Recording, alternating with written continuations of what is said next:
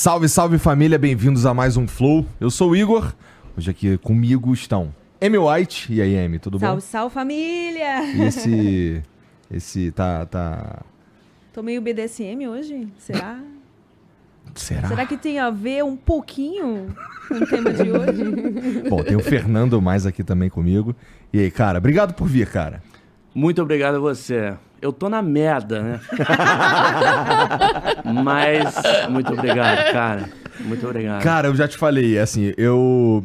Na vibe, assim, quando você chegou, eu ia fazer, cara, eu gostei desse, ca- desse cara 800% a mais. É mesmo? É, eu Boa, acho que é a maneira certa de lidar com, com essas paradas quando acontece na internet. Mas tem também aqui, doutora Carla Secarelli. Ah, e aí, Tudo boa bom? noite, tudo bem? Posso chamar só tudo de Carla? Claro, e tira o doutora, por Tá bom. favor, nada a ver, isso aí. Tá bom. tá perfeito, valeu. É, no- eu- é, inclusive quando a gente tava fazendo aqui um, um vídeo pra anunciar os programas que teriam na semana, é, eu tive que dar um, prestar atenção como fala teu nome. Ah, sim. É. Qual deles? O Secarela. É, que na verdade não é muito complexo, ele só é bem diferente. É, ele né? é diferente. Vamos é. ficar no Carla. É, no Carla, tá ótimo. Carlinha, pode ser Carlinha, também? pode, pode. Tem gente que me chama de todo jeito. Secarelli, Secarelli. Nossa, Cicarelli. Secaralho, sei como é que é. Aí eu fiquei sabendo, né? Tchecarello, vem de todo jeito. Entendi. Mas tá ótimo. Fica no Carla que é melhor. Tá.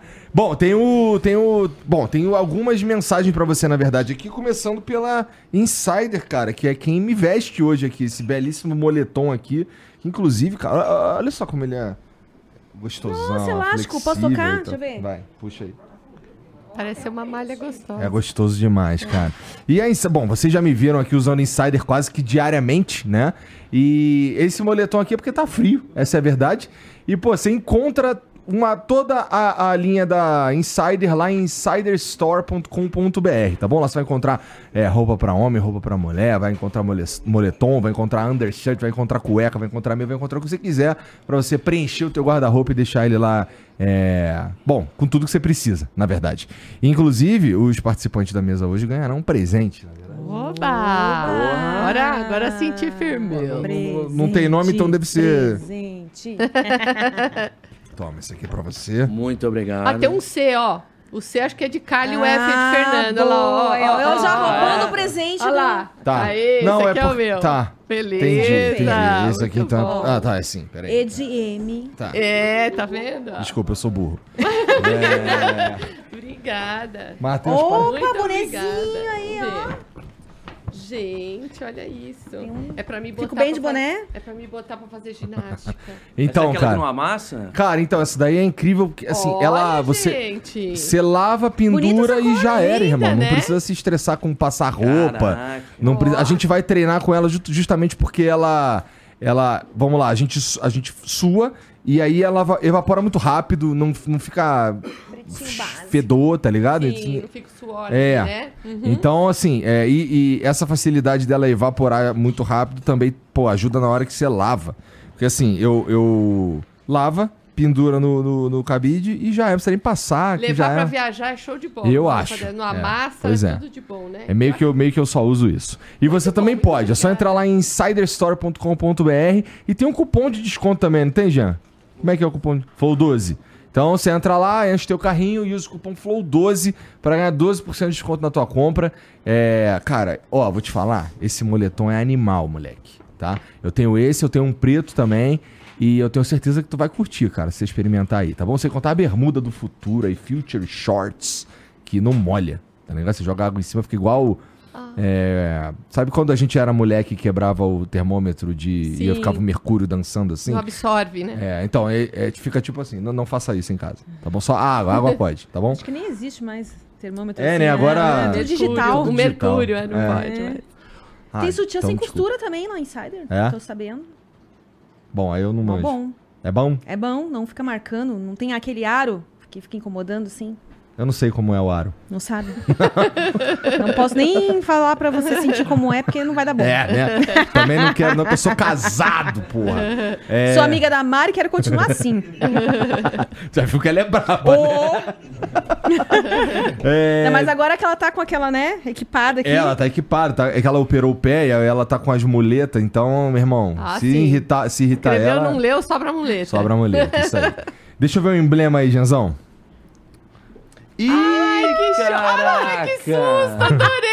Ah, gente, não, não, não. Adorei! Esse ai que susto é icônico. Por icônico. show! Amei! Muito lindo! Nossa, muito show! Cara, quem fez isso? Que maravilha! Ah, eu quero um negócio desse pra mim. É, não, a gente te manda depois. Ah, mas você que, tá, show! você que tá assistindo, você também consegue resgatar totalmente de graça. Tudo que você precisa fazer é entrar em nv99.com.br barra resgatar e usar o código fetiches, tá bom? Entra lá, escreve fetiches e você tem 24 horas pra fazer isso. Depois desse período a gente para de emitir e só vai ter acesso ao emblema quem resgatou dentro desse período, tá bom? É, você também se pode mandar mensagem pra gente se quiser, pode mandar um áudio ou um vídeo aí, ou pode mandar um texto também. E não adianta vir de gracinha porque o Jean vai fazer a, a curadoria ali. Então, é, mas você pode mandar que a gente lê. Aqui no final do programa e você, sei lá, tem uma pergunta pra algum de nós aqui, fica à vontade. Pô, posso Tá bom. aproveitar o nosso momento amigo secreto Ah, de distribuição de presente? Ah. Eu trouxe uma coisa pra vocês. ah é? Cadê? São trufinhas de chocolate. Ai, meu Deus! gente! Deixa eu ver. Sensacional, gente. Olha isso. Ah, muito obrigada. Ó, ah, por um momento eu pensei que tivesse formato. Eu de- também achei, eu pensei, ele vai fazer essa. essa... Não, Cara, você é incrível, Eu cara. te amo muito. Cara, você é incrível, cara. eu, eu curti, eu, assim, eu tô- de fato, eu acho, como eu disse, assim, essa é a melhor maneira de lidar com as paradas. Mas, bom, deixa eu começar é, essa, essa, esse papo aqui. Eu- cara, eu queria primeiro entender, assim, fetiches são as paradas que, é, ah, vamos lá, é meio que normal, né? Todo mundo tem um fetiche ou, ou- ou- ou conhece alguém que tem um fetiche, é uma parada meio que normal, né? Não é? É, é- é- é- então, é, Aí vamos- a, Carla que vai poder é, explicar melhor. A gente tem que fazer, assim, uma, uma diferenciação. Vamos Ah. explicar, né? O que todo mundo tem são fantasias, Tá. tá bom? Agora, fetiche Tá. é alguma coisa diferente. O fetiche é quando você... é, vamos dizer assim, você necessita de um determinado objeto, você necessita de um, é, de um de uma determinada parte do corpo, o que quer que seja, para você é, ter um desfrutar de um prazer com aquilo. Então, por exemplo, pés, é, roupas como calcinhas, sutiãs, cuecas, o que quer que seja, né? Então, o fetiche é algo que você tem para se, é, se fixar a uma determinada coisa para te transmitir um prazer. Fantasias todos nós temos, né? Tenho fantasia de ganhar na loteria e aí comprar não sei o quê, não é verdade? Assim como eu também tenho fantasias sexuais, Aham. tá No certo? fetiche, a pessoa, por exemplo, o podólatra. Ele só consegue ter prazer se o pé estiver envolvido. Ele não consegue, por exemplo, ter um sexo normal se o pé não tiver naquela. Situação. É. Então, não necessariamente está só ligado a uma questão sexual. A pessoa, ela aprecia o pé. Ele acha lindo, ele ou ela acha lindo o pé. Né? Então, é um, tem um desfrute de um prazer apenas por, por olhar, apreciar, beijar, Ah, então acariciar. Não... necessariamente eu preciso ter o pé na situação sexual para que eu possa ter prazer, para que eu possa ter orgasmo. não, não Ah, eu achei que o necessariamente. fetiche. eu aprecio. ah, A pessoa que tem fetiche, ou que seria um. Porque hoje em dia não se fala mais em. Até se fala em parafilia, Uhum. mas ela só. É um problema se aquilo traz um transtorno pra pessoa, né? Se aquilo não é um transtorno na vida da pessoa, por exemplo, ela- pra ela não é um problema ela, ela sentir aquilo, tá tudo bem. Se ela consegue levar a vida dela normalmente. Então, a gente tem que dividir entre parafilias e transtornos parafílicos, né? São Não duas o que coisas que é isso. diferentes. Não sei o que é parafilia. Tá, vou explicar. Parafilia é um comportamento que foge completamente do ah, daquilo que é esperado pela sociedade, Uhum. né? Então, por exemplo, eh, relações sexuais com fezes, urina, ou exibicionismo mesmo, ou voyeurismo, são coisas que fogem, né, do convencional. Então, isso são as parafilias. Tá. O transtorno parafílico é quando esse tipo de parafilia provoca na pessoa um, uma dor, provoca um descontentamento, provoca um sofrimento. Então, essa pessoa, ela precisa, por exemplo, sei lá, é, gosta muito de pé, mas não encontra uma parceria para isso. Ou é uma pessoa que passa por chacotas por causa disso, o que quer que seja. Então, isso causa um sofrimento para essa pessoa. Consequentemente, aí então a gente já classifica dentro de toda uma nomenclatura, né, que é estudada, a classificação DSM, CID e tudo mais, passa-se ao transtorno parafílico. Entendi. Tá. Entendi. Mas parafilia e fetiche são a mesma coisa ou não? Não, o fetichismo está dentro das parafilias. Tá? Entendi. Está dentro disso. Então, nós temos voyeurismo, fetichismo, é, a copro, a coprolafilia, a urolagnia, é, nós temos várias, necrofilia, tem várias, várias coisas que são consideradas parafilias. É que o fetichismo é uma das parafilias mais comuns né? Que então aí a pessoa ela pode gostar de uma parte do corpo, ela pode gostar de um objeto e assim por diante. Entendi, entendi. E Tá. como é, que- como é que descobre isso? Cara, como é que você descobriu o, o, o teu gosto? Cara, vamos lá. Two Girls One Cup. Eu descobri com o Two Girls on Cup que eu não sou o único no mundo. Ah. Porque foi tu, o seguinte. Tu, tu, tu tem quantos anos? Tenho 29. É, você devia ter o quê? Uns. Tu tava no. Na, tu era um adolescente. Cara, 2007, eu tinha uns 12, 13 anos. Mas foi o seguinte, é, contar um pouquinho das minhas origens aí. É, eu lembro, a primeira memória que eu tive, é, eu lembro que eu tava em casa e eu tenho um irmão mais velho e eu encontrei uma revista pornô pela primeira vez na minha vida. Aham. Eu não sabia o que era sexo, não sabia o que era tesão, não sabia nada disso. E eu lembro que a revista era guardada assim em cima do armário. E aí, pra eu escondido ver isso pela primeira vez na vida, eu me tranquei no banheiro e eu fui fazer cocô. Eu acho que o meu subconsciente uniu as duas coisas do prazer que eu tava sentindo, sentindo de ver aquilo pela primeira vez Aham. e fazer cocô. Porque afinal, cagar é bom. Aham. E eu acho que eu a- uni as duas coisas. Obviamente eu não sabia que eu tava sentindo tesão, não sabia o que era sexo, enfim. Então começou a rolar uma curiosidade pelo cocô ali, sabe? Aham. É, sempre, sempre tive curiosidade no assunto quando eu era pequeno. É, eu lembro de fazer assim no papel, ficar olhando, sabe? Eu não entendia direito da onde vinha essa curiosidade. É, aí, tempos depois, surgiu o vídeo Two Girls on Cup. Pra quem não sabe, é um vídeo bem nojento, é, onde se tornou um viral em 2007. Cara, com todo respeito. É nojento. É tu, nojento. tu achou nojento ou tu ficou de pau A minha duro, reação cara? foi a mesma. Não, a minha reação foi a mesma de todo mundo. Entendi. Tá. A minha reação foi ver aquilo e, e eu senti nojo também. Tá. Só que ao mesmo tempo eu tive curiosidade, Ah.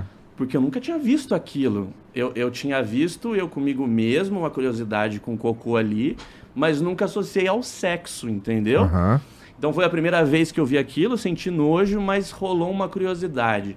Tá. É, tanto que o, o Two Girls One Cup, pra quem não sabe, ele é brasileiro. É, brasileiro? É brasileiro. O que que é? Eu não sei, eu tô por fora. Two Girls Gu. on Cup foi um vídeo que surgiu lá pra 2007, Sim. na época do Orkut e tal. E, bom, basicamente são, são duas moças. Elas come, ela começa o vídeo com elas se pegando, não sei o quê. E, e assim, o troço é, escala muito rápido, porque daqui Mas a é um pouco. vídeo pornô, isso? Então, é- é, daqui a pouco tem uma com um copo na, na- no, no cu da outra e ela, e ela caga dentro do copo.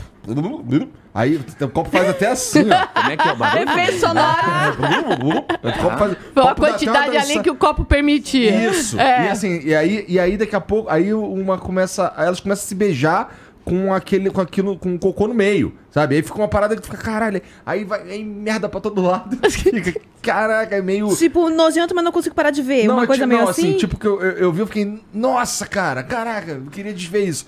E aí, pra não sofrer sozinho, eu coloquei na minha, na página inicial do Orkut, assim, não clica aqui, e o link, aí os caras...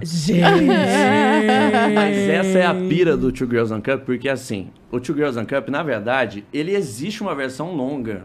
É? Tem uma versão longa, mas aí alguém editou como um, um clipe, né? Então por isso que ele escala rápido.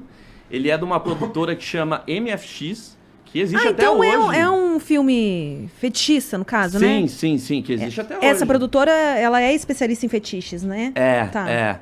É, e o que, que acontece? A pira do Two Girls on Cup é exatamente o que você fez. Você vê a reação das outras pessoas assistindo. Tanto que o React nasceu do Two Girls on Cup. Tem um vídeo muito viral de uma senhorinha assistindo. Oh! oh! É, tô ligado, tô exatamente. ligado. É. E, então o Two Girls on Cup, ele, ele, ele fez o React nascer no YouTube, saca? Então tem toda uma geração aí que conhece o Two Girls on Cup. Aham, é verdade. Depois surgiu, acho que o ano passado, se eu não me engano, um meme que chama Esse Sketch é Meu. Que eu também nunca tinha visto, mas a galera do. A moçada do TikTok só fala disso. Que é da Saori, é uma atriz também, é, se eu não me engano, da MFX, que é engraçado pra caralho. É uma Ah. atriz que ela olha pra câmera e ela tá passando muito tranquilamente a bosta no pão e falando. Quer? Dona, esse sketch é meu. E come. E aí, tipo, o, o TikTok só, só é esse sketch é meu, tá ligado? E agora o Gustavo Sketch, que sou eu. Então eu tô, tipo, caralho, sabe? Tá Não, na verdade o? Gustavo Sketch é o Fernando com máscara, não é? É, digamos que eu sou o Peter Park e o Homem-Aranha ao mesmo tempo. Eu, eu, pra quem não sabe, eu me chamo Fernando Mais, esse é o meu nome real. E o Gustavo Sketch, ou Scat, enfim, eu falo Sketch, é o meu pseudônimo. É, aí voltando nas origens, eu vou embarcar quem eu sou, digamos assim. Quando rolou o Two Girls on Cup, é, eu vi que mais pessoas existem, sabe? E isso é um lance muito importante. Quem tem o fetiche acha que é o único no mundo. Porque tem muita pornografia, a gente sabe. Mas ninguém fala a respeito. Você não vê ninguém falando. Provavelmente sou a primeira pessoa que estou falando isso é, com o rosto. Eu só ouvi falar quando eu entrei na indústria. E eu cheguei a fazer alguns filmes de fetiche, mas era nessa, nessa aquela coisa de ball busting, né? Que é o, soco e o chute no saco. ahn, essa coisa de podolatria e tal. E chegou a surgir pra mim proposta de Surgiu? fazer. é, Surgiu. Mas aí eu não consigo nem fazer o peidinho, entendeu? Mesmo sabendo que tem um negocinho lá que você pega a duchinha, você coloca ar lá dentro, Sim. que é um peido fake, digamos assim. Eu não consigo. Não consigo, nem na, na- quando eu era.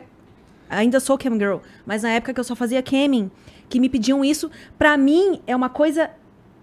é, vai parecer estranho. As pessoas, ah, mas ela faz filme mostrando as intimidades. Só que pra mim, esse é o supra-sumo da intimidade. Entendi. Você se mostrar peidando Veio um cara e cagando, colocar- entendeu? O cara veio pra colocar um bagulho de. Pra, pra tu peidar. E aí quando chegou na portinha. Ai, que susto! Não, aí, aí é uma coisa. Aí é pro sexo anal. Uma dica excelente, uma aula pra fazer sexo anal, que daqui a pouco a gente vai É, querer é. ter. Ao vivo aqui.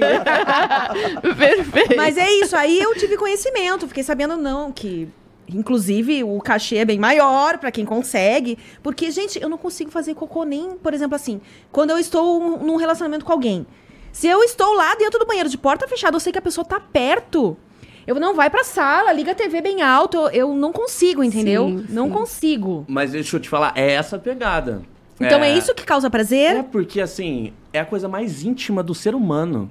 Você pode estar anos casado, você nunca viu sua esposa ou seu marido, ou enfim, peidar. Quer É. dizer, há controvérsias, né, Igor? Há controvérsias. Não, mas eu entendo, porque, por exemplo, é, é, eu não gosto, eu, assim, eu não me sinto à vontade com quando, sei lá, quando minha esposa quer, ela entra no banheiro, pra, vai tomar banho e tal. eu- pô, quando eu vou, quando eu vou jogar um barro, eu fecho a porta. Tô com medo de peidar e tu ficar de pau duro. né? Não, relaxa, relaxa. Vou explicar sobre isso também. Eu não curto qualquer merda, literalmente. Qualquer peido, né? Tem que ter um contexto, tem que ter um contexto. Tá. E aí, então a pegada é assim, cara, esse- eu tô vendo algo super íntimo acontecendo. É, é, é assim, ó. Isso pra mim, tá? Tá. Tem, tem, as pessoas têm diferentes é, visões de ver o fetiche. E eu tenho certeza que você conhece várias dessas visões, porque Sim. esses livros aí, você me contou que vem do, de, de blog, né? Você tinha É, um perfil. Esse, o, o Gustavo Sketch, que é o teu pseudônimo, era um, um perfil grande nesse meio, né? mais que eu como ator. E isso é muito surpreendente, assim. Tipo assim, depois que eu vi o lance do Two Girls One Cup, eu tive a necessidade de procurar outras pessoas que também curtiam. Já que as pessoas não falavam sobre o assunto, igual a gente tá trocando ideia agora. Mas quando, quando- nesse Two Girls on Cup, que você falou que primeiro você houve um nojo. Sim. Quando que passou a ser, passou do nojo, curiosidade, da curiosidade para o tesão? Não, eu suponho, vo- uh, você me corrige, tá? Mas eu suponho que quando ele viu que pessoas curtem aquilo, por mais que ele tenha achado nojento, ele viu, cara, então, então tem gente que gosta. Assim, esse vídeo existe porque pessoas gostam, né? Eu achei esse aqui é meio nojento, mas pessoas gostam. Foi isso, mais Vou ou dar um menos? exemplo muito besta. Vai. Imagina que você gosta dessa bebida que você tá tomando. Tá. Tá? Você gosta dela na boa. Aí você vai transar com a sua esposa e ela fala: Meu, eu tenho um tesão nessa bebida. Você fala: Por que não ligar as coisas? Quando eu vi o vídeo, eu liguei as coisas. Eu já tinha curiosidade no meu cocô e eu descobri o que era sexo depois mais velho e liguei as coisas. Óbvio que pra mim também foi uma estranheza. Eu nunca tinha visto aquilo misturado. Então rolou um nojo também, enfim. Mas rolou uma curiosidade. Meio que vou ver mais coisas. E aí eu fui me descobrindo, saca? Aham. Até que o, o nojo foi sumindo e eu fui sentindo tesão nisso. Só que eu tinha aquela coisa assim, cara, eu sou o único no mundo, eu sou doente, ou algo do tipo, ninguém fala sobre isso. Será que só eu gosto disso? Enfim. E aí tinha uma vez que eu tava numa espécie de omigo, que não era o omigo, mas o omigo, pra quem não sabe, é tipo Era um... o chat roulette? Ah, eu não lembro, mas tô ligado ao chat roulette Aham. também. Roulette, sei lá como fala. Ah. Mas ele, ele é um site que as pessoas entram com câmera e aí você fica conversando com pessoas aleatórias e tinha o site mais 18. E aí isso já era 2017, 17. Então faz uns seis anos. E aí uma garota chegou e trocou uma ideia comigo e ela falou do fetiche. E aí eu falei, meu Deus, e ela era muito gata e tal, você olhava e falava, não é possível. E a gente trocou uma ideia e ela saiu. E eu falei, caraca, como é que eu vou encontrar ela ou outras pessoas? Aí eu tive a ideia de fazer um blog. Então eu fiz um blog sobre o assunto que chamava Quero Sketch, começou em 2017, mas eu fiz um blog assim, inicialmente para conhecer outras pessoas e, e- e beleza. Você né? já tinha criado o pseudônimo de Gustavo Sketch? Eu criei o Gustavo Sketch para o blog, para ser o autor do blog. Aham. E aí no que eu criei o blog, é, eu meio que não dei muita bola pra ele, até que um cara entrou em contato comigo, nunca vou esquecer disso. Eu sou bissexual e ele entrou em contato comigo por causa do blog e ele era também muito bonito, assim. Talvez foi a primeira vez que eu senti alguma coisinha por um cara, porque ele também gostava de tudo que eu curtia. E ele veio por causa do blog. E aí eu falei, cara, eu acho que eu vou fazer o melhor blog do assunto no Brasil, saca? Porque tem muita gente que curte, a gente não faz ideia. Então eu vou dar o meu melhor nesse projeto. E foi então que eu fiz o Quero Sketch, ele durou de 2017 a 2022, é, durou cinco anos. E nele, é, o meu objetivo virou a autoaceitação. Assim como eu não me aceitava, tem milhares de pessoas, e vocês não fazem ideia o quanto. Para vocês terem uma ideia, de cinco anos, meu blog teve 5 milhões de visualizações. E de texto, não é vídeo. Isso é muito mais do que eu sou como ator, sabe? O Gustavo Sketch sempre foi muito maior do que o Fer Mais ou o Fernando Mais, mas eu não podia falar para ninguém. Então era o meu cantinho ali que virou um hobby e as pessoas me mandavam relatos. Teve, tinha um, um lugar no blog onde as pessoas podiam se conhecer. Então teve gente que casou por causa do meu blog. É, tem famosos que curtem, escritores e enfim. Aham. Só que ninguém revela pelo motivo óbvio do que está acontecendo comigo É, hoje. é. Então, é, eu virei uma, uma referência, assim, para essas pessoas. Até tinha outras pessoas que tinham. Um amigo meu chamado Leon, um beijo para você, era uma referência também. É, mas o blog se tornou algo muito grande, sabe? Aí eu comecei a dar entrevista para as pessoas, as pessoas começaram a me procurar. A Explastic, eu já dei entrevista aham, para eles. sim. Mas tudo como Gustavo Sketch mascarado, sabe? Aham. Nunca tive o objetivo de misturar as coisas. Até que 2022 eu divulguei o meu OnlyFans, que não chama OnlyFans, é Sketchbook. Sketch É, e eu não podia. eu não sabia, aí eu quebrei uma regra do. O que, o que que não podia? Eu não podia ter um blog de graça do Google e Ah. vender conteúdo com ele. Tá. E aí eu não sabia e o meu blog caiu. E no próprio, se você tivesse um OnlyFans, por exemplo, não pode, né, ter esse conteúdo não, lá. por isso que Tem, tem, vários sites que não pode esse tipo de conteúdo. É, e aí criaram um sketchbook. O sketchbook é até recente, mas ele é muito famoso. É uma venda de nudes, mas pra quem curte o fetiche ou derivados, né? É, que também a gente chama de fetiche pig ou pig play. Tipo, você curtir cocô, mijo, peido, pelos, suor do corpo. É, tem muito, muito assim. É, muita coisa com esse lance da nojeira, sabe? Aham. E aí o blog, ele caiu, eu perdi tudo. E eu fiquei muito mal, assim. Foi uma época que eu comecei a tomar antidepressivo até. Porque eu perdi o meu maior projeto de vida e eu não podia colocar a minha cara tapa falando, alguém me ajuda. E eu fiquei pensando, cara, eu não, não vou conseguir colocar isso na internet de novo e ficar tranquilo, saca? E tinha, eu tenho um Twitter que a galera me acompanhava e sempre me ajudou. Aí eu pensei, eu vou fazer um livro com os textos que eu tinha do blog, porque eu consegui um backup dos textos. E olha a grossura disso aqui, é muita coisa. É, muita coisa. Então imagina perder isso aqui, saca? Fora que esse aqui são os melhores. Muita coisa foi pro saco, assim. É, mas fora os meus textos, tinha muito texto de pessoas que me enviavam coisas, me, me enviavam o relato delas. É, e aí a gente entra pela intimidade também da coisa. Tem gente que cu- curte pelo íntimo, tem gente que curte pela humilhação. É, mas imagina o seguinte: simbologicamente, a merda pra mim não é algo ruim, entendeu? É, para as pessoas, merda pode ser sujo, descartado, ruim. Pra mim é íntimo. É quase que um presente que a pessoa pode me dar, saca? Eu sei que é estranho. Ué, ouvir- Mas então é um conteúdo teu, né? Quiseram Mas- deixar um presente pra mim lá no Prosa. É. Cagaram dentro da lixeira do. do, do Foi você? do estúdio. Não, Entendi. pior que não. Eu acho Fui que eu. eu sei quem foi, mas não tá aqui não.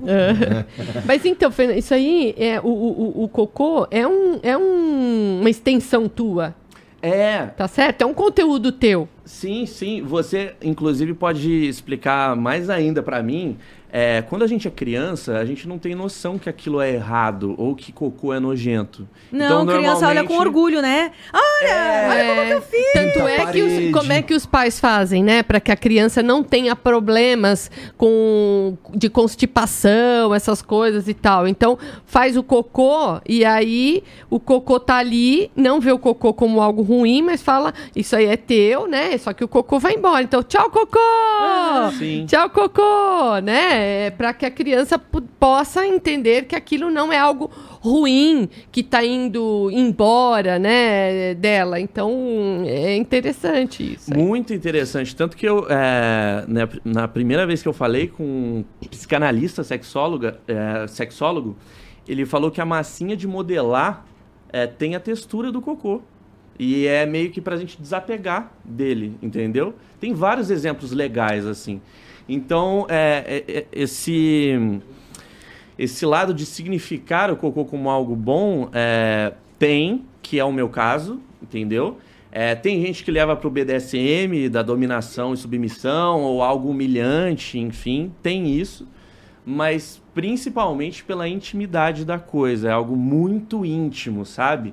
Então é, é um segredo fazer aquilo. E é interessante que fetiche tem muito disso de. Se a gente parar pra pensar, eu, eu dou um exemplo muito legal, assim. Fetiche por dor é popular, né? Aquele lance de você receber, obviamente, tudo com consenso, bom senso e dentro da lei, tá? Isso. Mas é, esse lance da gente sentir dor no sexo é muito popular. Tem música, tem filme, é, né? Soquinho na costela, Nossa. tapa na bunda, enfim.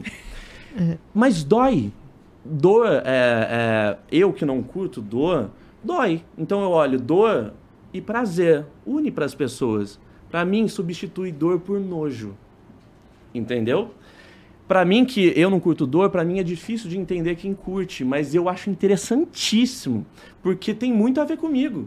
É, tem pessoas que associam tristeza ao prazer. Muita gente curte ser corno, por exemplo, entendeu?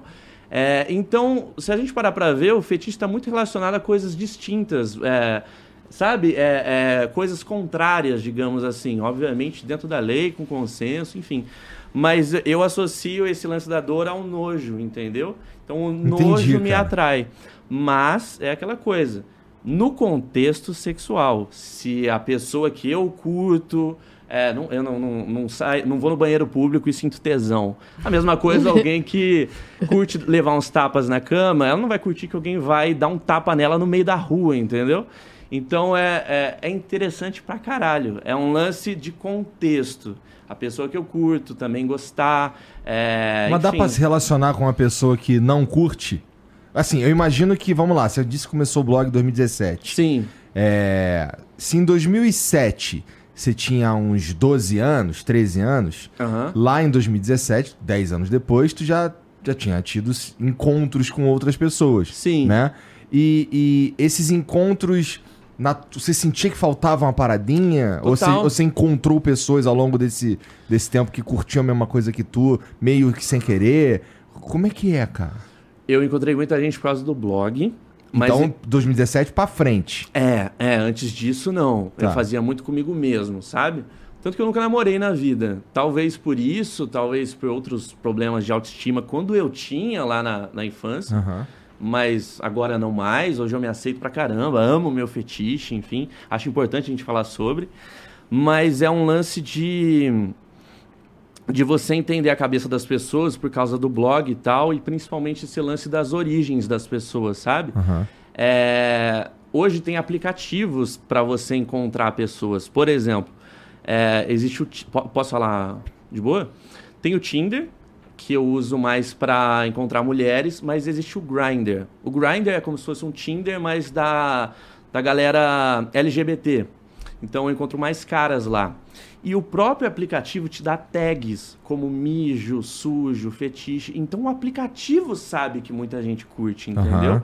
Então, a partir do, do, do blog e tal, eu conheci muita gente através dos aplicativos e por causa do blog também. É, e, e é meio que isso, saca? Entendi, cara. Ah, eu acho que o principal problema da coisa é o que a Carla falou, o social. É você contar pra alguém, você confiar em alguém, é, você ter essa aceitação muito forte em você, porque tá tudo bem, é só um fetiche. É, como tem vários outros, pé, bexiga, fetiche em lamber maçaneta, saca? Eu já vi de muita coisa. E existe o sketch. Sketch vem da palavra é, escatologia em inglês. Por isso, sketch. É, e é muita gente, cara. Cara, e assim, no teu caso, vamos lá. Você... Ah, e aí só te interromper, é, é que eu fugi um pouco. Você falou, você consegue se interessar por outras pessoas se não tiver o fetiche? Imagina que é um tempero no sexo pra mim. Então você vai comer arroz com feijão sem sal, você até come, mas falta um temperinho. Pra mim é a mesma coisa, entendeu? É, se não tem o fetiche, não precisa ser necessariamente o cocô, mas algo derivado, pode ser cheiros ou algo do tipo assim, é, aí me falta alguma coisa mesmo. Entendi. Eu queria fazer até uma observação em cima disso, porque o que acontece, né?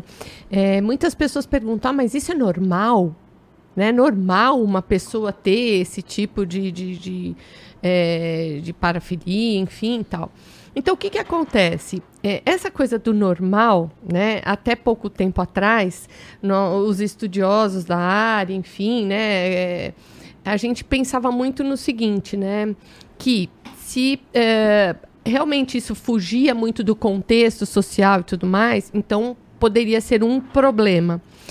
A partir da- das novas nomenclaturas que surgiram em relação a parafilias e tudo mais, o que, que a gente vê é o seguinte: que se ele encontra alguém, né, que para ele é, faz par com ele, vamos dizer assim, e que tá tudo certo, tá tudo bem. Né? Você não precisa chegar ao ponto de tratar essa pessoa, porque essa pessoa ela tá bem e ela encontrou alguém que também pratica junto com ele, de comum acordo, porque isso que é importante. Tem que tem que querer, porque se um quer e o outro não, aí nós temos um problema, tá certo? Caso contrário, não. Então eu acho que isso é bem importante deixar claro, porque as pessoas têm uma tendência a achar que Fernando deve ser fora da caixa, entendeu? Porque gosta desse tipo de coisa. Inclusive, a, a Isto É, eu acho que foi bem maldosa numa matéria que, a- que ela publicou, porque saíram várias matérias com você. E na matéria que fala de você, não sei se você viu, mas em seguida eles colocam também o caso do daquele ah, ex. Eu vi. Integrante da banda lá, que cometeu um crime, né? O cara também tinha esse fetiche, só que, ao contrário do Fer, ele cometeu um crime que ele ah, sequestrou, né, a, a mulher e ele defecou na boca dela sem o consentimento Então, dela. é exato. E, aí- tipo assim, eles meio que quiseram associar, entendeu? O que corrobora para as pessoas atacarem mais você. Porque É. pensam assim que quem tem esse fetiche é alguém doente Exatamente. que causa mal às pessoas, É né? o que penso. Então, assim, passa a ser um problema quando, no caso dessa pessoa aí, entendeu? Que, que vai e defeca na boca do outro sem pedir, sem eh, vamos entrar em acordo, isso pode, não pode. Não, simplesmente vai lá e É, no comete caso um dele, crime desse, né? O prazer dele é humilhar o outro e sem o consentimento dela. Ela não queria aquilo de forma alguma, né? E tem pessoas que aceitam ser humilhadas, Sim. né? Mas aí é que está, de novo, tem o consentimento, né? Então, se você encontra uma pessoa que está junto com você dentro dessa prática, tá tudo certo, né? Então, eu acho que esse que é um ponto bem importante de deixar claro, sabe? É, o tempero no teu caso é que eu vi muita gente dizendo coisas do tipo assim, cara, como é que um cara que tá se faz um personagem da turma da Mônica é o cara que, porra, come merda? E, e- e, cara, da minha cabeça é exatamente como você falou. Meu irmão, é, é uma coisa e outra, tá ligado? O que, o que, eu não sei o que que, sei lá, o que que o Anthony Kidd do Red Hot Chili Peppers gosta no, no sexo. Eu não Sim. faço ideia, Sim, né? é. E pouco me importa, Exato. pouco me importa, né? Exato. Eu, não, eu não, não, não tô nessa, eu não tô, sei lá, eu não quero transar com o Anthony Kidd, entendeu? Eu quero ouvir a música dele, tá ligado? E meio que se transformou numa parada assim, cara, não podemos deixar esse cara criar conteúdo pra crianças porque é, entre quatro paredes de forma anônima é, é, na deles ele não fez não fez não partiu dele a, a intenção de mostrar para o mundo que o Gustavo Sketch e o Fernando era a mesma pessoa não podemos deixar que esse cara crie conteúdo pra criança como se você no conteúdo que você É, o Zecão coloca- como se o Zecão falasse pra todo mundo comer merda Exato. né? Exato. Então, cara, é. é- eu, eu- a minha parada foi assim: nossa, isso aqui é. Estão destruindo a vida do cara, meu irmão. Meio que de graça. E nesse caso, não é nada pessoal. Mas, porra, Felipe Neto um vacilão, irmão.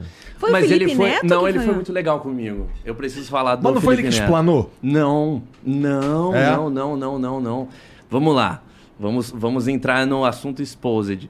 E você falou de comer merda. Eu não como merda. Ó, a decepção de todo não, o Brasil. tudo bem. Não é- Mas você sabe que foi Sim. pro mundo que Comprou você Eu virei, merda. eu virei o Willy Wonka brasileiro. É, é. Mas, é... Pô, tu não come merda, cara? Não como, pela decepção de todo Brincadeira, mundo. hein, Eu cara? faço Você é um poser. coisas. O Igor já tinha até preparado aqui, né? Um presentinho. Oh, meu Deus. É aquele que tava no lixo? Mas vai lá, sobre Mas o lá. Exposed. Sobre o, ex o Exposed e sobre as matérias também, que é muito importante. É... Ah, e eu vou até pegar o gancho da matéria que eu precisava falar uma coisa aqui. Por favor. Tem uma matéria que saiu, não vou falar o nome, mas falou e associou a excrementos de animais. Nossa. Isso é mentira, tá? E isso é muito sério. Porque uma falou e aí todas replicam, e aí as pessoas fazem vídeos sobre. Aí teve um amigo meu que falou: Cara, é, obviamente você está sendo o assunto da semana aqui na minha academia, mas estão falando sobre isso. Então, isso é mentira. E, pô, peço por favor também, se alguém publicou isso, que apague ou edite alguma coisa, porque foge do meu controle. E aí vamos ao Exposed. O que, que aconteceu? É, depois, que eu fi, que- depois que o blog caiu, eu fiz o livro. Fiquei esse ano inteiro é, editando o livro, sozinho, enfim, é uma produção independente. E eu lancei o livro em maio. Na semana que eu lancei, o livro viralizou mas viralizou o livro, saca? Então saíram algumas páginas, mas nada comparado agora. Ele deu uma viralizada. Então as pessoas começaram a olhar para o assunto um pouco. É, eu Quando te- os caras. Rapidão, Fernando, desculpa. Claro. É que assim, esses livros aqui, eles têm o mesmo conteúdo, só que aquele ali tem fotos. É, né? é. Esse aqui, o que que acontece? É a mesma coisa, eu não sei se dá pra ver, Dá pra ver. mas esse aqui é uma versão simples, só tem meus textos. Esse aqui tem meus textos, textos que as pessoas me enviavam Tá. e galeria de fotos. Tá. Então esse é pra quem curte e esse é pra interessados. Entendi. Entendeu? É, essa é uma versão de fãs, digamos assim, que eu chamo de não autorizado. Tá. É, beleza. É, o livro então começou a ficar sendo, ele começou a viralizar em algumas páginas. E aí então é, eu tinha é, deixava na entrelinha no meu grinder que eu curtia o fetiche, mas era algo privado meu. É, aí eu no dia 7 de julho eu estava na rodoviária, tinha acabado de sair da casa dos meus pais, estava vindo para São Paulo capital. E aí eu entrei no meu Instagram e uma pessoa sem foto falou assim, cara, estão te expondo no fórum tal. E eu não liguei. Tipo, eu achei que era mentira, era um fake. O seu perfil do Grindr tem o seu nome Tem real. meu nome, tem minha e foto. ficava nas entrelinhas, no caso, tinham hashtags que indicavam que você... Tinha as tags e tinha um emojinho de cocô. Tipo, tenho ah, fetiches então e tal. provavelmente alguém que te conheceu ali. Aí é que tá. É, eu descobri tudo, eu fui atrás. Eu fui atrás. É, aí, do nada, começou a chegar uns comentários nas minhas fotos. Eu falei, puta, alguma coisa aconteceu. Aí eu entrei no Google, é, entrei nesse fórum e a, a- tava na primeira página. É, e aí, cara, eu não entendi, porque estavam 5 mil pessoas mais ou menos já, mas 5 mil pra agora, o negócio estava baixo. Tipo, fazia uns 10 minutos que tinham soltado. Aham. E aí eu falei, cara, alguma coisa aconteceu. Aí eu comecei a mandar pro meu amigo, beijo Mengolino, que me ajudou nessa hora. É, e eu, dentro do busão de viagem, comecei a ver que o negócio começou a expandir. Aí eu vi é, as páginas do Twitter postando. É, aí, enfim, no que o Felipe Neto falou, eu já estava em São Paulo. Eu fui na, na balada que eu trabalho, eu trabalho numa balada chamada Pink Lab na Augusta, e a galera me apoiou pra caramba, inclusive minha chefe. Meu maior medo era ser demitido na hora, e minha chefe, Érica, um beijo, ela tá me assistindo. Ela falou: Cara, fica tudo bem, fica tranquilo. É, Eu tava lá na balada, porque eu tava recebendo tudo isso, o Felipe Neto me mandou uma mensagem. Então ele entrou em contato comigo. E ele mandou uma mensagem de texto do tipo, cara, eu queria entender o que estava acontecendo, porque ele postou sobre o caso. Ah, mas antes de falar com você, ele primeiro postou. É, é, isso foi. Ele poderia primeiro ter falado com você, tentado entender antes, né, de explanar. Tô tentando fazer a sua, Felipe. Mas o Felipe Neto adora dar opinião sobre tudo, né? É, na minha Então- opinião, assim, é, como eu disse, não tenho nada pessoal com o Felipe Neto, não o conheço pessoalmente. Mas é, parece ter uma tara ali de falar sobre É, ele tudo. precisa dar a opinião dele sobre tudo que acontece, né? Como É. se a opinião dele fosse a mais importante do Eu, mundo. eu, eu, no meu caso, assim, pessoalmente, eu seguro a onda na maioria dos casos, porque, sei lá, eu, parto do princípio que eu tô errado. Mas vou te falar, eu dou hoje, ainda bem que ele palpitou. Por quê? Ah, ele, ele veio perguntar pra mim, cara, queria entender. E aí eu mandei um áudio sendo muito sincero. Cara, tá acontecendo isso, isso nunca me aconteceu na minha vida.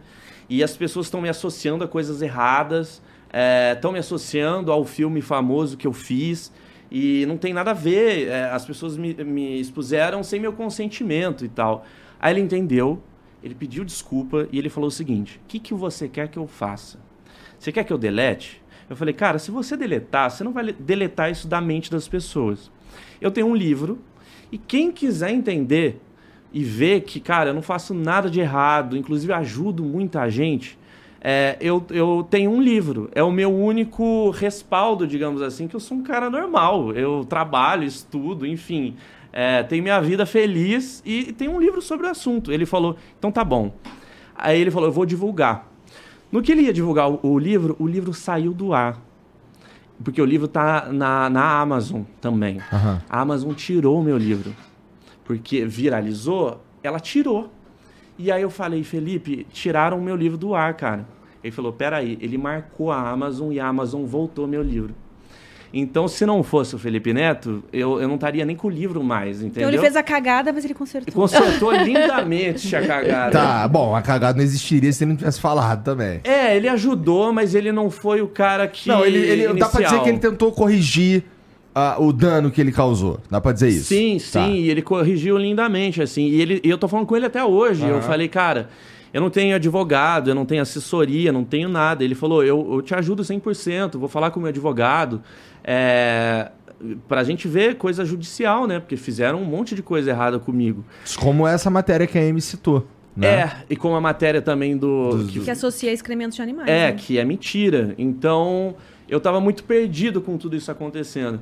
E aí, no dia seguinte, cara, todos os portais de notícias falaram sobre mim. Todos, todos eles. Eu pensava que, cara, algum famoso se revelasse ia acontecer isso. Mas eu, a, a participação no filme minha é segundos. Esse filme está gravado em 2020. Ele já foi lançado. Eu não tenho contrato mais com eles. É, mas a galera, quando viralizou, e aí é que tá a maldade. Eles pensavam que o filme ia lançar. Então eles quiseram me ferrar de verdade. Eles que- queriam cancelar o filme, cancelar minha participação. Falavam coisas do tipo, cara, se ele se matar, a gente vai ter sangue em mãos. Foi muito pesado, mano. Muito pesado. E aí associavam a política. é, Essa galera do fórum, é, que também não vou falar o nome, que é tudo que eles querem, é, quiseram ferrar a minha vida. E eu li tudo, tá? Eu fui atrás de tudo, printei tudo. É, tenho, enfim, eu fiz, é, conversei com advogado, já conversei com dois. Então tô, tô pegando esse material, saca? Porque principalmente pro meu trampo, mano. É, é aquilo. É, eu, eu tinha minha vida como pseudônimo, como todo mundo tem sua vida sexual, e todo mundo tem um trampo. Eu nunca quis misturar as coisas publicamente na repercussão que teve. Eu sei que eu vou perder trampo. Porque eu, eu fazia muito comercial, cara. Eu já fiz uns 40 comerciais de TV e internet. Vai ser difícil voltar atrás. Lógico que minha vida não acabou, eu vou reverter tudo isso. Mas é, é, hoje em dia eu sei que eu perdi muita coisa.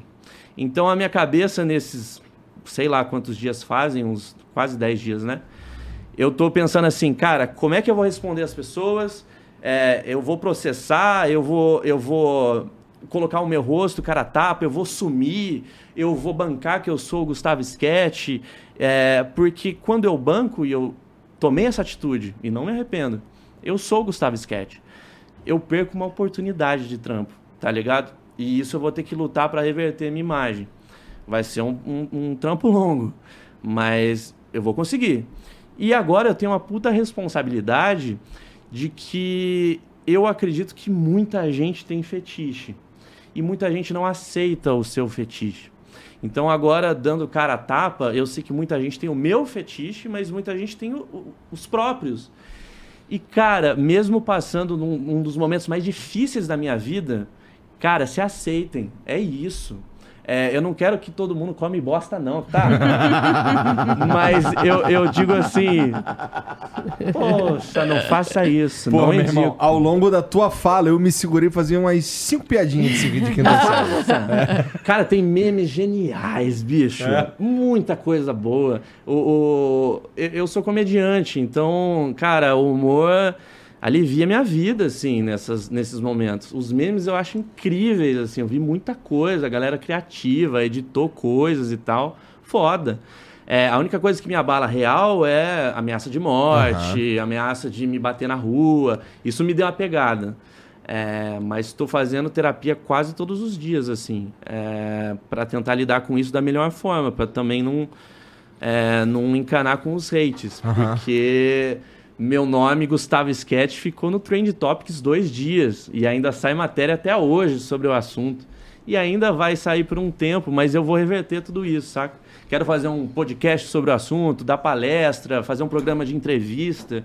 Falei com um amigo meu que chama Gabi Speck, um beijo pra ele. Ele é dominador, ele tem um feito contrário ao meu. Ah. Ele curte ser dominador, o BDSM. é, e ele falou, cara, vambora, seja você. Isso foi muito foda, porque quando eu tava lá na balada, eu falei, eu preciso me pronunciar. Eu tinha feito a piada do creme de avelã, né? Que, é, isso eu já tinha programado há muito tempo com a minha psicóloga, porque, óbvio, eu já programo. Se um dia vazar? Óbvio que eu não esperava a proporção, mas eu já me planejei, porque eu não ia ter cabeça para dar uma resposta. Aí eu falei, cara, eu vou, fazer, vou pegar um creme de avelã e vou pôr no meu dedo comendo chocolate e, e zoando a situação. E fiz, mas eu falei, eu preciso falar sobre, né? As pessoas estão esperando isso. E aí eu falei com o Gabi Speck e ele falou, porque ele tem um jeitão que provavelmente ele, ele agir de uma forma mais empoderada por ser dominador. E eu falei, cara, será que eu ajo assim? Ele falou, não, mano, seja você, você é engraçado, você é gente boa, são a mesma pessoa. Vai, vai fundo, bicho. É então, só um então, é. detalhe é. da sua você vida, sabe que muitas, muitas meninas, uh, inclusive não sei se vocês viram que na novela das nove tá rolando a Tata Werneck tá interpretando uma Cam Girl. E ela tem um cunhado que fica. Ela não mostra o rosto, como muitas das meninas que fazem camming não mostram o rosto, assim como um dia eu também fui uma que não mostrava o rosto, por medo de sofrer preconceito e tudo mais. Ele, ela tem um cunhado que fica ameaçando ela. Ah, eu vou contar. E muitas meninas passam por isso. Ah, alguém que descobre que elas fazem o que fazem e ficam ameaçando, eu vou contar para sua família. Então, até a Carla poderia falar sobre isso, né? O quanto as pessoas são intimidadas por algo que tem sempre a ver com sexo, né? O, a minha experiência, eu posso dizer que comentários que eu sempre recebo são. Ai, coitada da sua filha. Eu tenho uma filha, né? Que fez cinco anos, então eu recebo muito. Ai, coitada da sua filha, porque pessoas muito preocupadas, sabe? Com ela, com o bullying que ela vai sofrer. Mas o que, que essas pessoas poderiam de fato fazer se elas estão tão preocupadas com minha filha? Elas poderiam, se elas têm uma, um, um filho, se elas têm uma criança uh, que elas poderiam passar algum ensinamento é ensinar essa criança a não praticar bullying com os outros, né? E não me condenar porque eu faço o que faço e porque, ah, nossa, estão tão preocupados, né, com o bullying que a minha filha vai sofrer. Então as pessoas elas querem atacar, elas querem despejar esse ódio que está dentro delas de algum problema, algum problema que elas têm ou da vida medíocre que elas levam, elas precisam despejar esse ódio em alguém e sobra, né? Geralmente é algo relacionado a sexo, né? Impressionante. É, porque o sexo é uma questão assim, né, muito íntima mesmo né? E quando você, por exemplo, eu acredito que deve ter recebido realmente muitos comentários nesse sentido, é porque imagina a ameaça também que você não representa para essas pessoas, né? Porque na verdade você é, você faz muito, né? Ou mostra muito é, de comportamentos que as pessoas às vezes até têm vontade de fazer, mas que não têm coragem de exercitar. Né? Então você passa a ser alvo realmente de muitas críticas, né? Então, mas isso é a sua vida. Né? As pessoas elas se acham no direito de in interferir na intimidade do outro. Que me interessa a vida sexual dele? Que me interessa a sua? Eu não tô levantando né? bandeira para ninguém dizendo façam, Lógico. abram uma plataforma e vendam nudes. Ele não tá que nem claro. ele falou, né? Não tá obrigando ninguém, é tipo comam ou façam. Claro, mas exatamente, né? Assim, é uma curiosidade que gera nas pessoas, né? O que é feito na intimidade, né? Que na verdade é uma maneira da pessoa ela checar com ela mesma para ela entender em que nível ela se encontra, inclusive sexualmente falando. Né? Então, é, é, é, uma coisa muito interessante. Eu amo essa área, né? Eu adoro trabalhar na área da sexualidade, porque a gente, a gente se depara com cada coisa que você não imagina né, o, o pensamento das pessoas para onde vai. Inclusive, tenho, eu tenho questionamentos de que assim, Carla, mas você atende pessoas né, que, que agem dessa maneira. Sim, porque veja, eu estou aqui como uma profissional da, da, da, da saúde, né? Eu não estou aqui como uma julgadora para poder dizer você não deve fazer isso porque é feio, ou você não deve fazer aquilo porque é, seu pai, sua mãe, coitados, ou porque a sociedade não aceita. Eu não tenho nada a ver com isso. Eu, na verdade, eu trabalho com a dor que as pessoas sentem e por isso me procuram. Né? Então, é, é, eu acho que isso é muito importante da gente entender que cada um tem a sua vida, tem a sua história. E se você gosta desse tipo né, de, de, de prática no sexo, enfim, isso é uma questão tua. Né? Ninguém tem nada a ver com isso, assim como qualquer outra. Né? Tem casais, por exemplo, que gostam de swing, não é verdade? É, eu, eu lembro uma vez eu eu tinha um quadro no programa do Otávio Mesquita, lá no SBT, e eu fui numa casa de swing para poder hum, gravar e tal, porque as pessoas tinham muito interesse em saber sobre o tema. Então, assim, as pessoas realmente falam, como que você vai num negócio desse? Nossa, mas e seu marido? E seu filho? Gente, tem nada a ver, é um trabalho, é uma informação, é uma orientação que eu levo para as pessoas, é isso que importa, né? E o que as pessoas fazem ali é um problema delas, né? Elas se sentem bem assim, não estão furtando ninguém, prejudicando ninguém, né? Tá todo mundo acho ali que na tá mesma tudo ali- vibe. exato. Então, acho que é cada um na sua a gente saber respeitar, né? Não pode realmente burlar, né? É, é- Até a vontade Não de ter envolvendo. Exato, é, não exato. envolvendo crianças, Exato. mortos e. sim. Sei lá, animais. Crimes, Animais. Ou seja, crimes, né? Então, É, que crime, não seja consensual. Que Porque, não por exemplo, Que né, uma é um criança. crime. então, porque uma criança, pedofilia, por exemplo, uma criança, ela não, é, não vai aceitar que alguém, né, mais velho, por exemplo. É, exerça algum tipo de, de, de, de- de, sei lá, de toque, qualquer coisa que seja sobre ela, enfim. Né? Não é consensual. Um animal, um animal zoofilia, também não é Não tem consensual. condições, né, de Não- consentir. De consentir. Então, tudo aquilo que não é consensual, realmente a gente precisa ficar é, ligado, né? Mas uma curiosidade que eu tenho com relação ao, à sua prática. Ah, eu fico me perguntando se naturalmente a gente sente um nojo. Não seria uma proteção?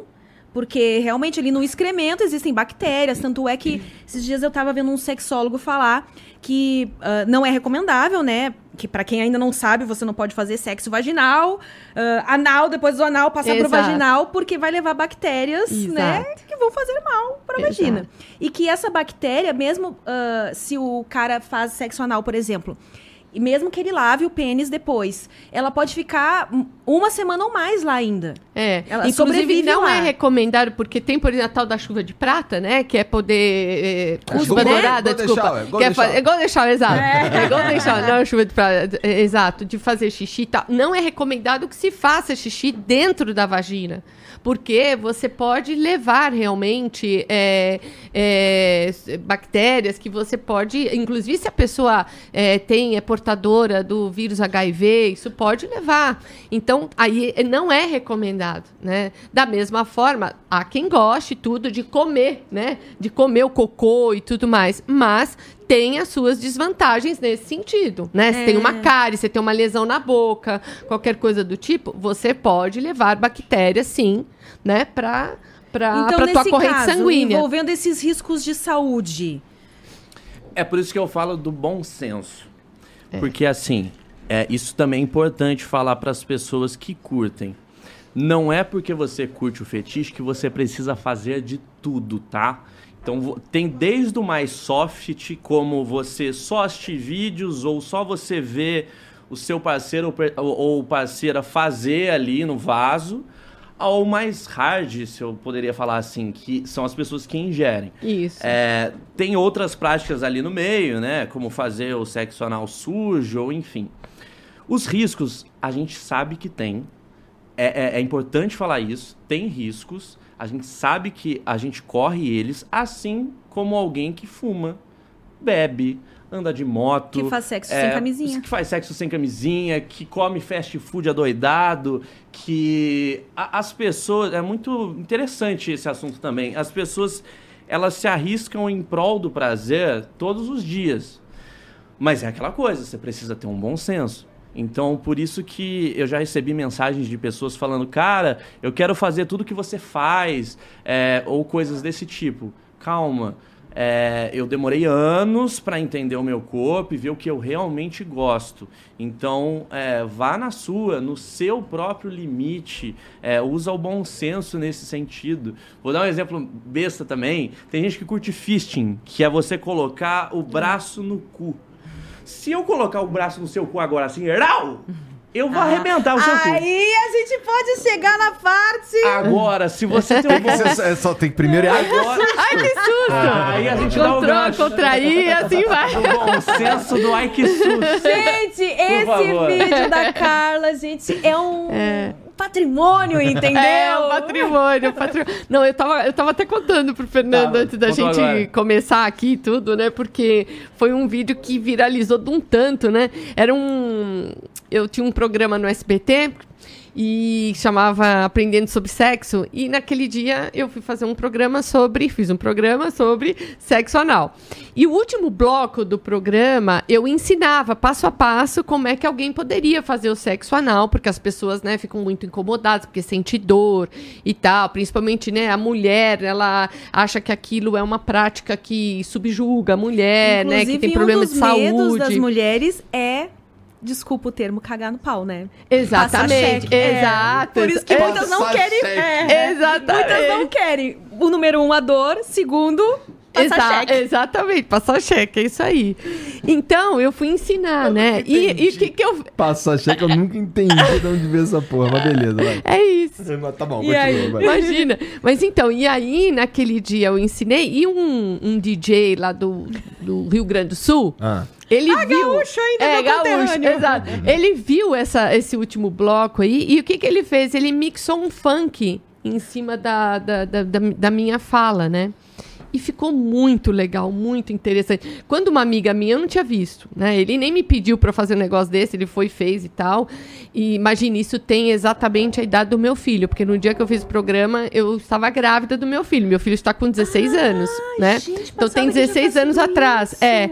Então, o que acontece? Ele, ele fez. eu- minha amiga falou, eu falei, não, você tá de brincadeira que o cara fez isso. Meu Deus, vai prejudicar todo o meu trabalho, vai fazer, né?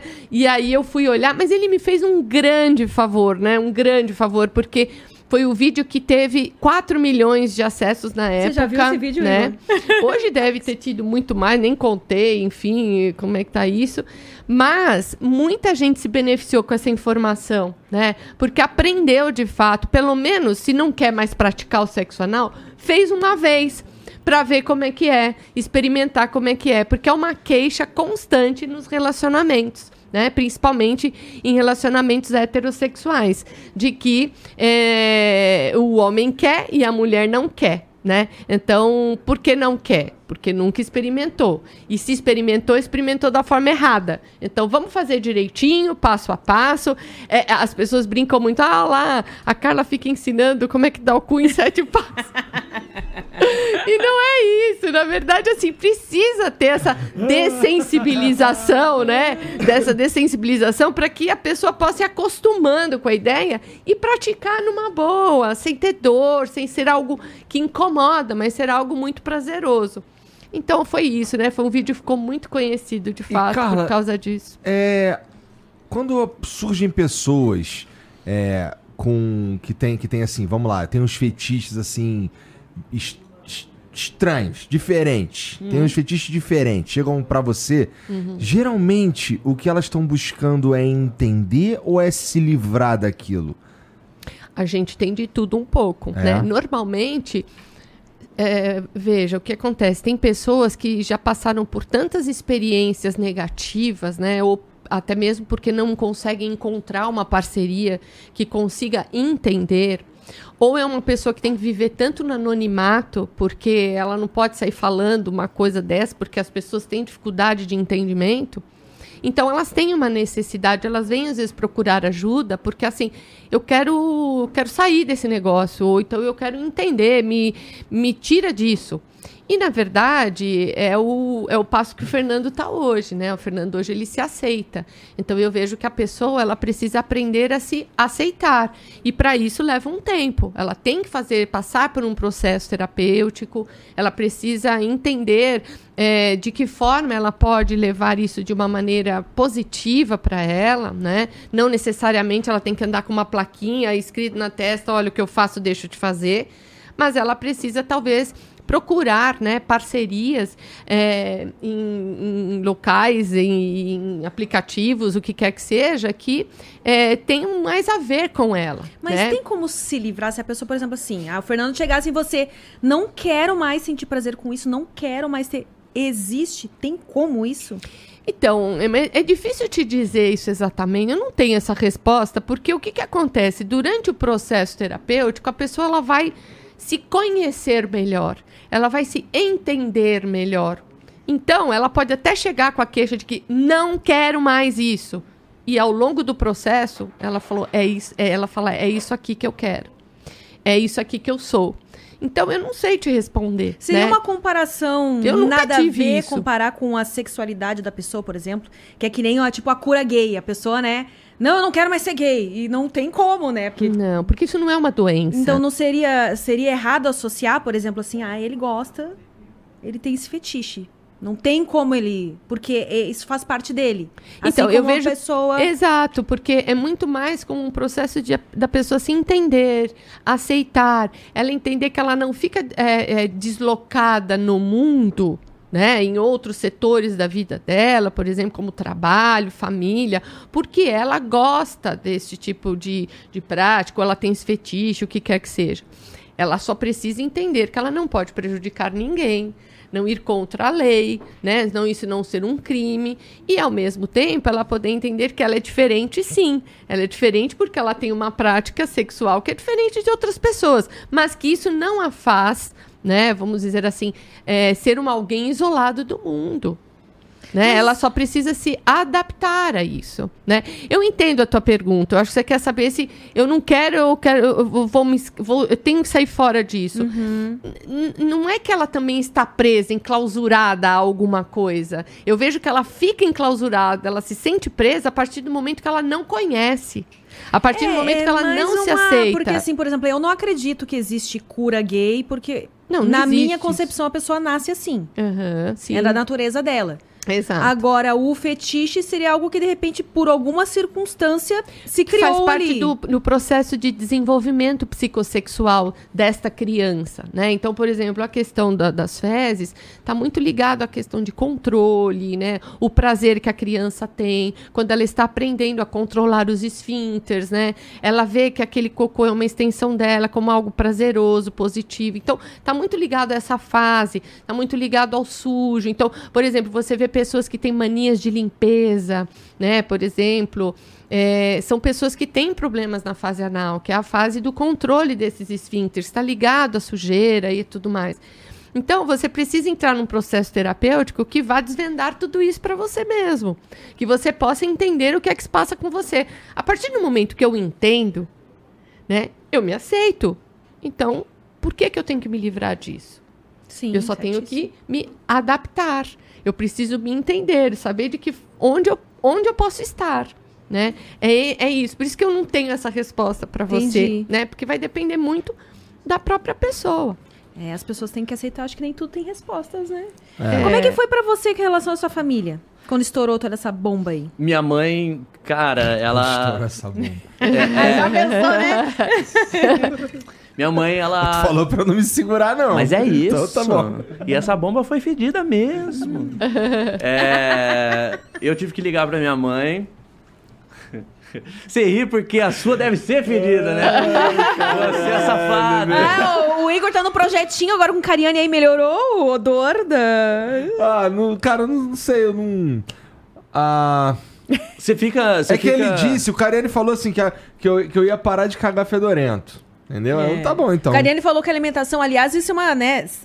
Não deixa fugir a questão da sua mãe, Tem mas é uma coisa interessante também pra se perguntar. Se de pro- repente você já pediu pra algum parceiro, come tal coisa que eu Isso. gosto de sentir o Tem cheirinho. muitas perguntas. Come carne, que o fedor da merda de carne. então come aquele Nossa. repolho, né? Pra dar aquela combustão, né, geral? Feijão com repolho, dá aquela combustão. Ah, isso é uma outra parada, Fernandão. É, É muita é- pergunta Fala pra comigo. É responder. que tu ia falar uma parada, mas eu te cortei. Mas de qualquer maneira, é, a tua pira é. Vamos lá, é, é tu que caga ou os outros que caga? Então vamos lá. É que.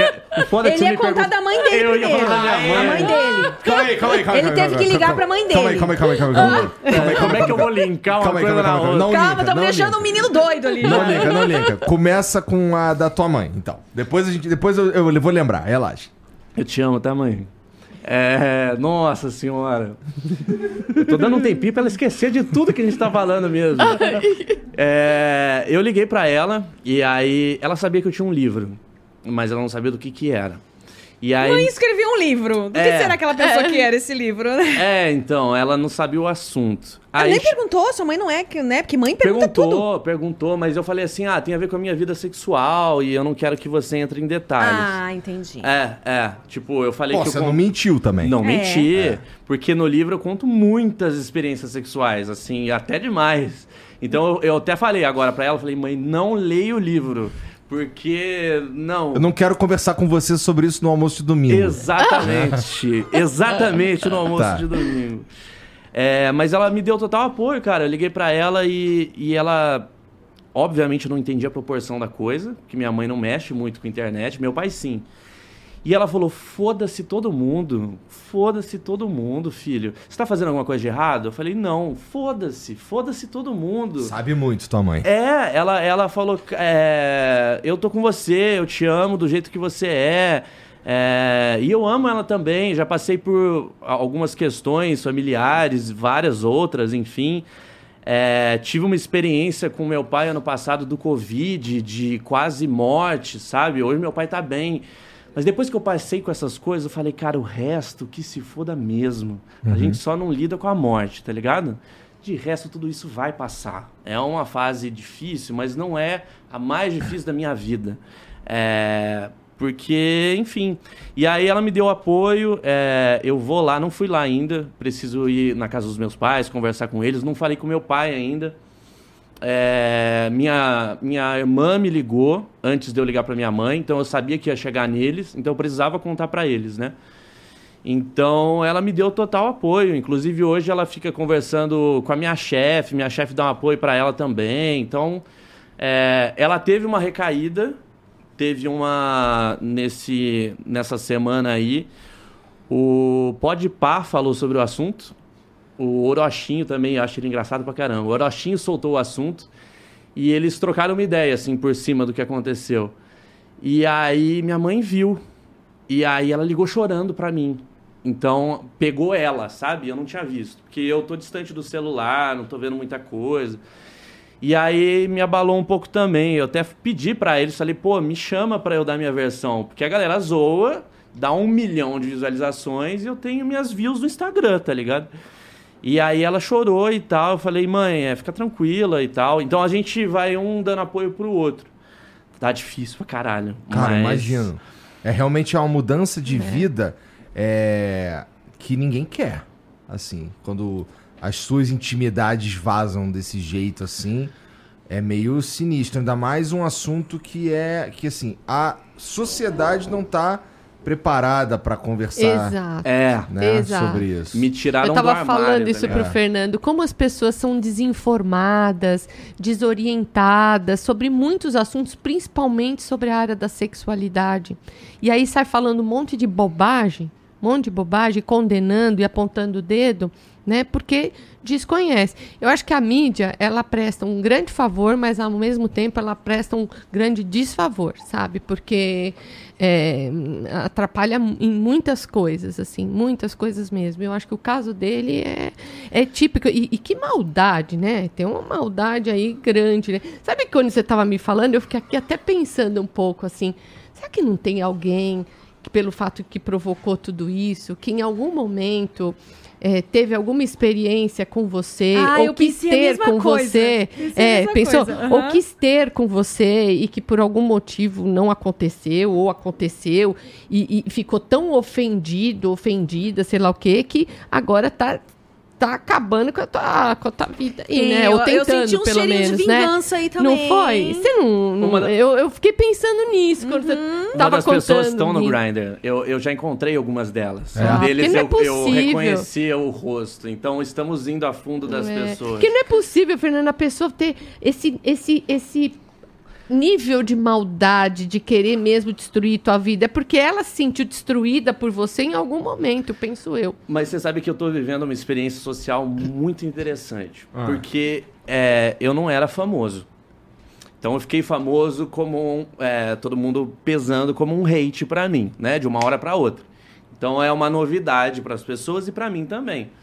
Então eu tô lidando com hates de uma hora pra outra é, pela primeira vez. Mas a 90% dos comentários que chegam pra mim na DM são positivos. 99% que são externos são negativos. Então, aí a gente pensa na internet, né? Que é um, um assunto interessante. As pessoas, às vezes, nem são tão maldosas assim. Não tô passando pano, tá? Porque tem gente maldosa pra caralho. Mas, assim, elas vão lá, vão falar um monte de barbaridade pra mim. Não tô falando nem zoar o meme, mas eu digo me desejar que eu morra. E vão dormir tranquila. Mas aquilo atinge pra caralho em mim. É. Elas não têm essa noção. E aí, o que, Exato. que acontece? Por que, que as pessoas fazem isso externo e na minha DM não? Like. Palmazinha. Porque elas vão também- lacrar o contrário, tá ligado? O, o- elas vão falar mal de mim e vai estar a galera falando, é isso mesmo. É, então. Tem que fuder mesmo. Os caras não podem fazer filme pra É, criança. Os caras é. não podem aparecer na mais. minha DM, cara, eu não consegui ler tudo. Chegou umas 3 mil mensagens. 95% de apoio. Eu fiquei pensando, que doideira que é a internet, mano. Mas você acha que essas pessoas, de repente, têm vergonha de te apoiar publicamente? Por isso? Sim, claro. Tem pessoas. Cara, tem pessoas que me conhecem e falaram mal na internet. Que, porque eu fazia uma live na Twitch. É, muita gente me conheceu de lá, o Casimiro, o Defante. Inclusive, eu quero falar do meme do Defante, que estourou por causa disso. É, muita gente me conheceu de lá. E aí teve uma galera fazendo live. Esse cara, não sei o que. Eu falei, me conhece, bicho. Então a galera quer surfar o hype. Ah, eu sei Entendeu? exatamente como é que é isso aí, É, Fernandão. Exatamente. É. E eu achei é, interessante a galera me apoiando pra caramba. Todo mundo que eu conheço da minha vida me apoiou. E aí a galera, quando é externo, é, sabe, pesa. Então acho que tem a vergonha, o lance do like. Pra mim foi um episódio de Black Mirror, saca? Uma coisa não tem nada a ver com a outra, que se juntou. E aí eu virei famoso de uma noite pro dia com algo que eu não faço nada de errado, porque seria compreensível se eu fizesse. Mas me hatearam, me desejaram um monte de coisa ruim. E aí no- na minha DM, não. E aí, então é muito interessante esse assunto, saca? E aí, enfim, mas várias pessoas conhecidas chegaram na minha DM me dando apoio. É, vocalista de banda, escritor, muito psicólogo veio me chamar, oferecendo ajuda. É, comediante, falei com Murilo Couto, muita gente boa, Maurício Meirelles, Eduardo Sterblit também. é, me deu apoio, já conheço há um tempo. E aí o Defante, eu tava É, que esperando. pra ser comediante tem que comer merda mesmo. né? Você sabe que merda no teatro significa boa sorte. Eu já É. ouvi falar isso aí. tá? Merda, quando vai entrar no ar, ele faz merda. Ah, Eu tenho a minha tatuagem. É o único que- lugar, né? Eu não sei se dá é, pra é ver. o positivo. Cara, se você mostrar perto do rosto, dá. Ah, na Meu Deus perna. do céu. Peraí. Dá pra ver? Dá pra ver, Jean? O que, que é É isso? uma merdinha. É um Ah, um cocôzinho. É um cocôzinho. claquete. É um, é um claquete, um cocôzinho, porque merda é boa sorte. É, boa sorte. E aí, esse foi um dos da- das coisas que eu vacilei e postei nas duas redes e a galera uniu, entendeu?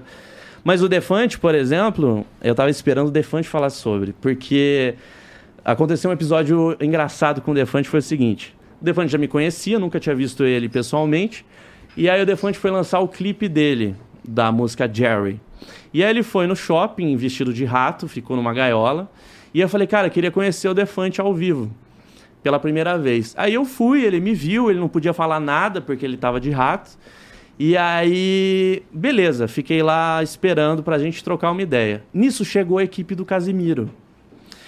E aí eu falei, cara, o Casé me conhecia da Twitch, falei pra eles. Cara, queria gravar alguma coisa, porque eles vão fazer uma matéria com o Defante. Me chama, o Casé vai me conhecer, o Defante também, vai ser mó legal. Bora, vamos nessa. Mas ia ser gravado e o Casé ia reagir às 5 da tarde no mesmo dia. Aí beleza, eles começaram a gravar o Defante, aí um, um rapaz pediu um beijo pro Defante. E o Defante negou. Nisso que ele, ele olhou pra mim, eu fiz assim. Aí ele apontou pra mim pra eu beijar ele. Aí eu fui, fui render o meu bloco. Naí, e, e a equipe do Casé gravando, né? Tava rendendo pra equipe do Casé. Aí a gente se beijou, né? Deu um beijo assim, e eu olho pra câmera e ainda falo: Casé, pelo amor de Deus, me dá um emprego. Aí, beleza. Fizemos a matéria, falei, cara, estourei no norte, bicho. 5 horas da tarde, o Casé vai lembrar de mim, vou sair daqui empregado, os caralho. Peguei o metrô, tipo, acompanhando a live do Casé. Cheguei na minha casa pra assistir, cortaram. E... Aí eu falei, nossa, eu sou muito cagado. Aí o que, que aconteceu? Pegaram esse vídeo de eu beijando o Defante e publicaram, porque tinha uma galera lá. E o vídeo ficou. Mano, quando estourou o Gustavo Sketch, o vídeo tá com 9 milhões de visualizações, porque o Gustavo beijou um cara que come merda. Então eu falei, ai meu Deus, velho. E aí o Defante me ligou também e falou, cara, como é que você tá e tal. O vídeo tá no Twitter, quem procurar acha e tá com 9 milhões, tá ligado? E o Defante é muito louco, né, mano? Ele falou, cara, assume mesmo que você come bosta e foda-se. Inclusive, vem no meu programa, a gente faz um bolo de chocolate, tá ligado? Então, tem a galera da hora, saca? Então o Defante, beijo pra ele também, Casé, toda essa galera aí. É uma doideira. Cara, é- é assim, você sabe que quando. É. Quando a gente falou assim que. Eu falei pros caras, não, pô, sabe quem, que- sabe quem que eu tô tentando trazer? Trazer o, Fe- o Fernando Mais, o cara que. Que estourou aí com esse bagulho de merda, não sei o quê. Aí vagabundo assim, pô, fala com ele de longe, irmão. Vocês que estão aí em casa, chupa pinto, xereque, cu adoidado. Tá falando de mim? Eu sei o que vocês fazem na internet, bicho. E tá falando de mim? Ah, a galera coça cu e cheira, nunca fez isso? Peida na mão e cheira, moçada tá fazendo isso a beça. Ah, tira melequinho e gruda não sei aonde. Eu tô ligado no viés de vocês, bicho. Ah, para. Ué, me aparece. Aparece, é. Pra você, ou apareceu pra você, assim, você falou que já apareceu esse, eu não quis fazer. Mas deve aparecer umas paradas assim diferentes também. Aparece. Olha, pra mim, eu confesso que sempre o que mais me chocou foi isso. Sim, Quando, tipo assim, tem cara que quer comprar, né? tem, Como tem. quer comprar, você não vende. Eu, gente. E foi algo que realmente eu nunca consegui fazer. Nem um peidinho na webcam eu me neguei. Então, assim, pra mim. Mas, tipo, socar saco. Pois tranquilo. é, você vê, né, como são as coisas. Não, a, a primeiro, no primeiro momento eu me neguei também no socar saco. É? Porque eu sentia dor, mesmo não tendo um saco. Eu Dor pensei assim, alheia, né? É, porque eu era nova ainda no meio. Eu pensei, não, gente, mas não é possível. Como assim? Não, não, não vou fazer isso com uma pessoa. Aí, eu já tinha feito alguns filmes e tal. O diretor voltou a entrar em contato comigo. Daí ele me explicou. Não, a pessoa realmente sente prazer com isso. Às vezes não Aí- é soco, é chute, né? É, Mas é É- pra valezão, tipo, pra valezão. É, pra Cara, eu saí com o meu Ai. joelho roxo. E ele falava mais forte, mais forte. Então, quando eu Nossa. realmente aceitei que a pessoa sentia prazer com aquilo, beleza, então se sente prazer, então beleza, vamos lá. Quer? Então toma! Aí eu peguei toda a força que eu tinha, que no momento eu senti que não era tanto assim, porque ele pediu mais, né? E fui ganhar dinheiro com isso, né?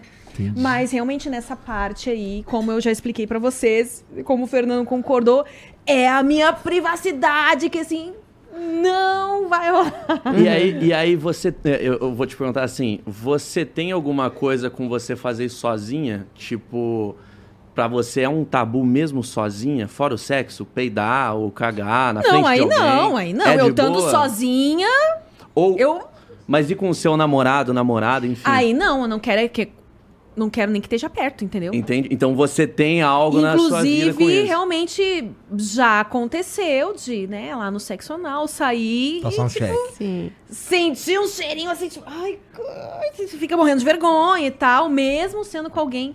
Claro, depois o tempo vai passando, você vai ter mais intimidade com a prática.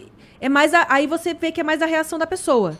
Sim. E a gente Ah, mas sabe que do a cu pessoa- não saem flores, né? Exatamente, é. o que eu falo, né? Não tem Então- flores. A pessoa que se, que se, se- que, é, se prontifica também a fazer um sexo anal tem que entender que. Aí mesmo assim, Vai, pode sair, mesmo a gente tendo essa ciência, a gente É. quer se certificar ao máximo, faz chuca, faz É. de tudo pra não sair sujeirinhas na hora. Principalmente nos filmes, por exemplo, que tá sendo gravado. Você não quer que seja gravado aquele momento que eu sei que é uma, como a gente acabou de conversar, é natural que saia, Sim, entendeu? sim. Mas eu não sei o que que passa internamente. Meu, não, tem que sair limpo. Tem que Até bebe perfume. é, É, é, se bobear até tá com um sabonete lá dentro, né, pra sair. É, essa é outra coisa dessa questão da chuca. Fernando aí, falaria, né? não precisa. É, então. Não, é, o Fernando ia. Ia ficar feliz. Não fiz a chuca hoje, ah, então. Opa! Aí é que eu gostei. Nutella, que ele tá. Essa, essa, essa mascarazinha você falou que é uma das de umas formas de chamar é, o, o- esse fetiche é pig play e é, tal. porque, por exemplo, assim, tem a galera do BDSM, que é dominação, submissão. Eu não conheço muito. É, mas tem a galera, né? Muito interessante. Tem, tem. Tem regras, a galera tem uma comunidade. É, eu brinquei com o Igor, eu- eu não sou do meio, mas eu conheço bastante gente do meio e também sei, né, que tem várias práticas dentro do BDSM. Tem, tem Ah. o bondage, Inclusive- que é poder se amarrar todo, né? Você Sim. fazer toda uma amarração e aí pra poder ficar preso, enfim. É. Tem o pessoal que gosta, assim, que eles chamam de baunilha, porque gosta de uma coisa mais suave, aí é baunilha, né? Baunilha é quem não Tem- tem... fetiche, saca? Quem Ah, gosta do sexo convencional, é, digamos então. assim. A galera pig, esse pig é um termo conhecido entre os homens. É, é a galera que, que tá mais ligado a- ao nojo. Então, por exemplo, até pessoas que não curtem sketch, eu- já teve pessoas que eu me relacionei que falou, cara, eu gosto do cheiro de suor por causa do feromônio. Ou gosto que não se depile, é, deixa pelos. É, o pessoal do, de- do, do fetiche por pé tem vários também que gostam que tenha De chulé. chulé, É. tem muito. Tem a ver com fetiche pig. Ou o lance de... Ah, tá entrando no pig também, é. É, então. Ah, Igor, eu gostaria de ter coragem, mas não sei, eu tenho uma coisa. Eu sou vanilaço, vai. Vanilaço. Essa não tem nenhum fetiche? Cara. Ó, no máximo, a- a- já, já me prenderam com a, com, a, com, a, com a porra de uma algema. Mas você E curtiu? rolou uma, uma, uma fantasia de, sei lá, de enfermeira, uma parada assim. tá Você curtiu? Eu não lembro se era enfermeira. É que faz muito tempo. Cara, é porque você vamos lá. Você com 21 anos, tu só quer sentar o peru, né, cara? Se vem de enfermeira, se vem de garçonete, se. Não interessa, É, a né? Não é interessa. essa. Viralizou Desculpa a, cla- a clareza. Imagina, claro. Mas, Vira, por vocês viram exemplo- que viralizaram um, um Reels que a, o cara pediu, a, a mulher falou pro, pro marido, ah, eu vou me vestir de enfermeira pra você. Aí ela apareceu de enfermeira, igual é uma Isso é enfermeira bom, é mesmo. e ela tava, tipo, com aquela roupa verde, de de cross. Ai, coisa horrível. O maluco morrendo de rir. Morrendo de rir. Pô, aí pô, ela, pô, mas tu não falou pra me vestir de enfermeira? Ele, pô, só conseguia rir. Filmando a mina aqui assim. Ela, pô, não tô entendendo. Que é todo um fetiche ele, por uniformes, né? Por fardas, que está relacionado ao poder ou ao cuidado e assim por diante, né? Mas eu fiquei muito... Agora, vocês estão me ferrando, eu quero ferrar vocês. Vai, vai, vai, vai, vai. Eu quero saber se vocês têm fetiche. Ou, por exemplo, se alguém é, te gatilhou a algo. Por exemplo, teve uma garota que eu já conversei que ela gostava de cheiro de axila. Ah. Não precisa ser forte, mas ela gostava de cheiro de axila. Sem desodorante, no caso. Sem desodorante, o cheiro do suorzinho Aham. mesmo. Não era forte, mas ela curtia. Ou, por exemplo, gente que gosta de cheiro de calcinha usada. Então, mas ou no Prosa Guiada usada. foi o- a Jade Baraldo, cantora, que confessou que ela gosta também de cheiro de axila. É, então, é- é- Mas tem uma, tem realmente tem uma explicação, que é esse lance dos feromônios e tal. Inclusive, outra, se eu não lembro se foi ela, se não foi ela, alguém passou a dica que nessa pegada dos feromônios aí, ah, você pegar o, o melzinho Ah. E passar aqui assim, que é um ótimo perfume afrodisíaco. Tem um livro sobre isso. É? Tem um, tem um livro para quem curte escatologia, chama Zonas Úmidas, da Charlotte Rocha. Se eu não me engano, ela é alemã. É um livro muito nojento, mas ele tem este objetivo. Em- Tá, mas aqui não é causar- nojento, pô. Aqui é a xere- Não, Xerolaine, passa aqui. Não, Não, mas esse é a ponta do iceberg. Começa Ele- aí, esse é o suave. Ah, ele, ele, ele te faz ter essas reações. Eu mesmo tive várias, em várias coisas que eu não curto. E, mas o objetivo do autor é esse, é te despertar uma coisa que você nunca leu ou pensou, saca? Então é- ele te dá essa curiosidade, mas esse... Ai meu Deus, eu não quero ler, mas mesmo assim você tá assim, saca? É, esse livro é um dos meus livros favoritos, porque ele me despertou isso. Em coisas que eu não curto, mas essa sensação do nojo. É um livro erótico, então ele passeia pelo nojo erótico e, e te dá sensações que você nunca sentiu, saca? E ele fala sobre o perfuminho da xereca, de colocar na- atrás da orelha, porque tem o lance do feromônio, assim. é Cara, muito ó, interessante. durante, assim, ao longo da nossa conversa, é, cada vez mais se reforça na minha mente a ideia de que o ser humano é muito esquisito. cara. Sim. o ser humano é E eu quero saber a sua esquisitice, que eu não esqueci ainda. Cara, eu preciso pensar na minha esquisitice, cara, porque eu sou, eu sou tranquilão, na verdade, cara. Tipo, teve Eu sou alguma. meio pacato e sem graça pensando, pensando bem, tá ligado? Então, mas teve alguma vez que você já ficou com alguém que Ah. essa pessoa te trouxe alguma coisa e você falou, hum, tipo um chantilly ou um qualquer coisa É, mas falou. assim, já rolou chantilly, já rolou bala, já rolou é, umas paradas, sei lá, o lance da fantasia, o lance do, do- da algema. é, mas é sempre. é, tá, como isso ficou na minha juventude, cara, eu associo a. Cara, eu só queria transar. Tá Então, mas também, né? Eu não sei qual é a tua linha de raciocínio pra estar perguntando isso pra ele. Eu mas só queria assim, ferrar ele mesmo, tá? Ah, tá. Mas, por exemplo, isso que ele. Você falou do chantilly. E vou te falar, se tivesse, eu te falaria, irmão. Sem Eu sacanagem. acredito em você. É só que assim, eu, eu realmente, porra, eu sou meio sem graça. É, não, né? É teu jeito, né? É que eu- eu- o que eu tô querendo dizer é que, assim, é, o, ele falou do, do chantilly, por exemplo. Então, assim, isso pode ser algo pontual. Então, de repente, sei lá, aniversário de casamento. Aham. Vamos fazer uma festinha diferente. Então, vamos lá com chantilly, vamos com não sei o quê, não sei o quê. Acabou, morre aí. Não tem mais nada além disso. É diferente do, do, do que você Sim, sim, gosta, sim, sim. né? Que, assim, Faz algo parte mais da com... minha vida. Isso, faz parte da tua vida. Aham. Então, esse tipo de. A gente tem que também fazer essa diferenciação. Total, total. Né? Porque não necessariamente eu utilizar ou o chantilly ou qualquer outra coisa que seja em algum momento, isso vai dizer que eu tenho um fetiche por isso. Não. É, foi um- uma fantasia sexual que eu quis realizar naquele momento e morreu ali. Tá, Entendeu? é. Agora, pô, por exemplo, é, é, tu vai assistir um pornozão, é isso que tu busca? Sim, É. sim.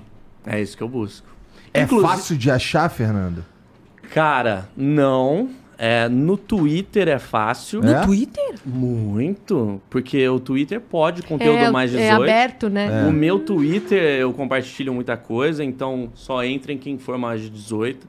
O livro, é, os links, tudo tá no, num, num link que eu coloco querosketch.com. Então, eu preciso te conversar uma coisa agora. Uma Tá. vez você me marcou, antes de eu saber que você era você, É? como Gustavo Sketch. Ih, Em alguma coisa no Twitter, e quando eu vi o seu perfil, eu dei uma chocada. Mas meu por isso que Deus! viralizou. É, é, porque choca. E aí eu silenciei a conversa, porque, meu Deus, eu não tô preparada pra ver isso, não. Foi eu que te marquei? Você me marcou, porque, tipo, não tinha como eu te descobrir, porque eu não busco. Aham. Eu não sei se você tava divulgando seu livro, alguma Pode coisa assim. ser, aí eu fui ser. xeretar o seu perfil e quando... aí eu me arrependi, entendeu? Pode ser, pode ser. Pode ser. Aí. É a mesma reação do Two Girls on Cup. Eu, tô, eu sou um novo Two Girls on Cup, tá ligado? Aí eu fiquei, meu meu Deus do céu, o que, que é isso? Não, choca Quero demais. desver. É a mesma co- quando eu vejo também BDSM, que não é a minha área, eu também me choco. É. Você chegou a ver um filme de muitos, mas muitos anos atrás mesmo, chamado Lua de Fel? Não, Não. não. É um não. filme que trata exatamente disso, da, da chuva dourada e tudo mais. Lua É- de fel? Lua de Fel. Mas é um filme tão antigo, e eu lembro que na época eu assisti, eu tava praticamente. É, já tinha acho que uns 10 anos que eu já tava formada, trabalhando na área e tal. E eu assisti aquilo, eu falei, nossa, como é que estão fazendo um filme assim e tal, não sei o quê. Mas é um filme bem conhecido, viu? Chama Lua de Fel, dá uma. Mas é antigo, tá? É um antigão. Bom saber, porque aí eu não dou play. Mas é muito antigo. Acho que é filme de uns 20, 25 anos, mais ou menos, atrás. Mas, Mas, é, é interessante ah, falar sobre isso, porque é o seguinte: as pessoas, por exemplo, eu estou te conhecendo agora, né? Aham. E essas pessoas que jogam hate, ou que tipo, meu Deus! Cara, quando você vê a pessoa pessoalmente, ela é uma pessoa normal, entendeu? Ela não é, esse É. monstro que vocês criam na cabeça. Tipo, É, não é porque a Amy é canguru que ela vai chegar aqui e ficar nua. É, tipo, É, é, é. Esse é o é. trabalho dela, é a vida dela, sei lá. E, tipo, o fato de eu não gostar do conteúdo que eu vejo no seu perfil não tem que significar que eu não gosto de você, eu te Sim. repudio. E- As pessoas têm essa dificuldade em separar as coisas, É, no né? caso dele é ainda mais profundo, porque assim, era um perfil de um pseudônimo, de um. de É, de um aí no caso, ego. né, Era, era ele- outra ele não escolheu- parada, É. né? Sim. E, e outras pessoas acham que eu saio sujo por aí, É, sabe? tipo umas associações Não tem isso. assim. Eu, pô, tomo banho, perfume, tenho toque de limpeza também. É meio que uma transgressão no sexo, sabe? É um lance ali, é erótico, é Uhum. pontual. Ô, Fer, vem aqui, deixa eu ver se tem, tem bafo de cocô. Vem. Ih! Ah! Ih, vamos lá. Vou fazer isso por vocês aqui. Onde a gente vem? Aqui, deixa eu ver. Gente, ele, ele é cheiroso, olha aí, ó. Tá, gostei do seu perfume. Não é de cocô, tá, gente? É cheiroso. E não Gente. Eu te amo. E você sabe que você perguntou o lance do pornô. Eu- olha que curioso. Eu nunca vi um vídeo seu. Que bom! Por quê? Por quê? Porque não É tem muito fetiche. baunilha. É muito. É, pra mim, né? Mas você vê que interessante, é um lance que eu você, meu Deus, tem um site que chama Desvide, que é pra esse esse fetiche. Você aparece em todos, né? Com Como Oi, assim? Eu sou a Amy White. Até Eu lá, tô ao vivo pro- agora. Todos, Aparece mas a única também. propaganda é a sua. Naquele, a única propaganda é a sua. Então a galera que curte fetiche, tá todo mundo Sabe quem eu sou, então? é, Mesmo eu não pra caramba. E, mas é isso, eu procuro é, assistir o que eu curto, assim. Óbvio que às vezes eu vou mais pro sexo anal, que tem a ver e tal.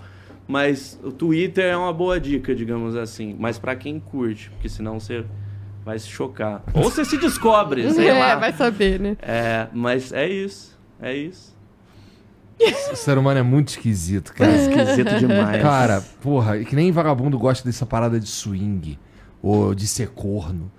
Essa porra não entra na minha cabeça. irmão. Legal, pô. Qual eu é? não curto, Qual mas é? eu tenho um monte de amigo que curte. Não, eu acho, eu acho que as pessoas. É aquilo.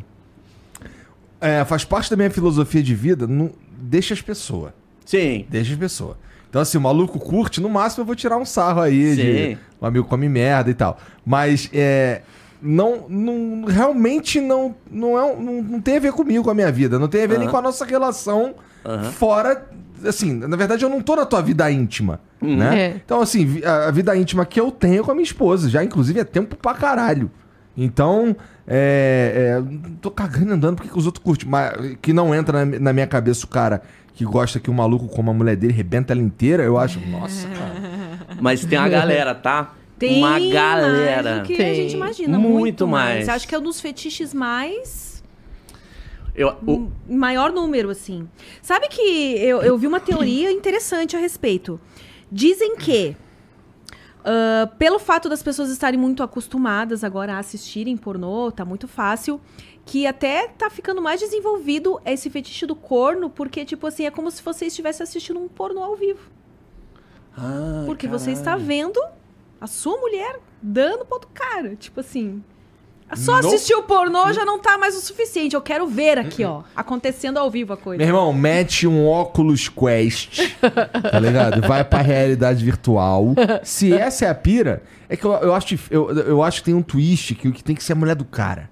Eu acho. Eu acho que tem que ter. O, o- o- suponho, né? Que, porque assim, é. O ser humano é muito maluco, né? E, e- e tem todo o lance do, do, do- do casamento, do, da monogamia e o caralho. E o, e o maluco simplesmente gosta de ver.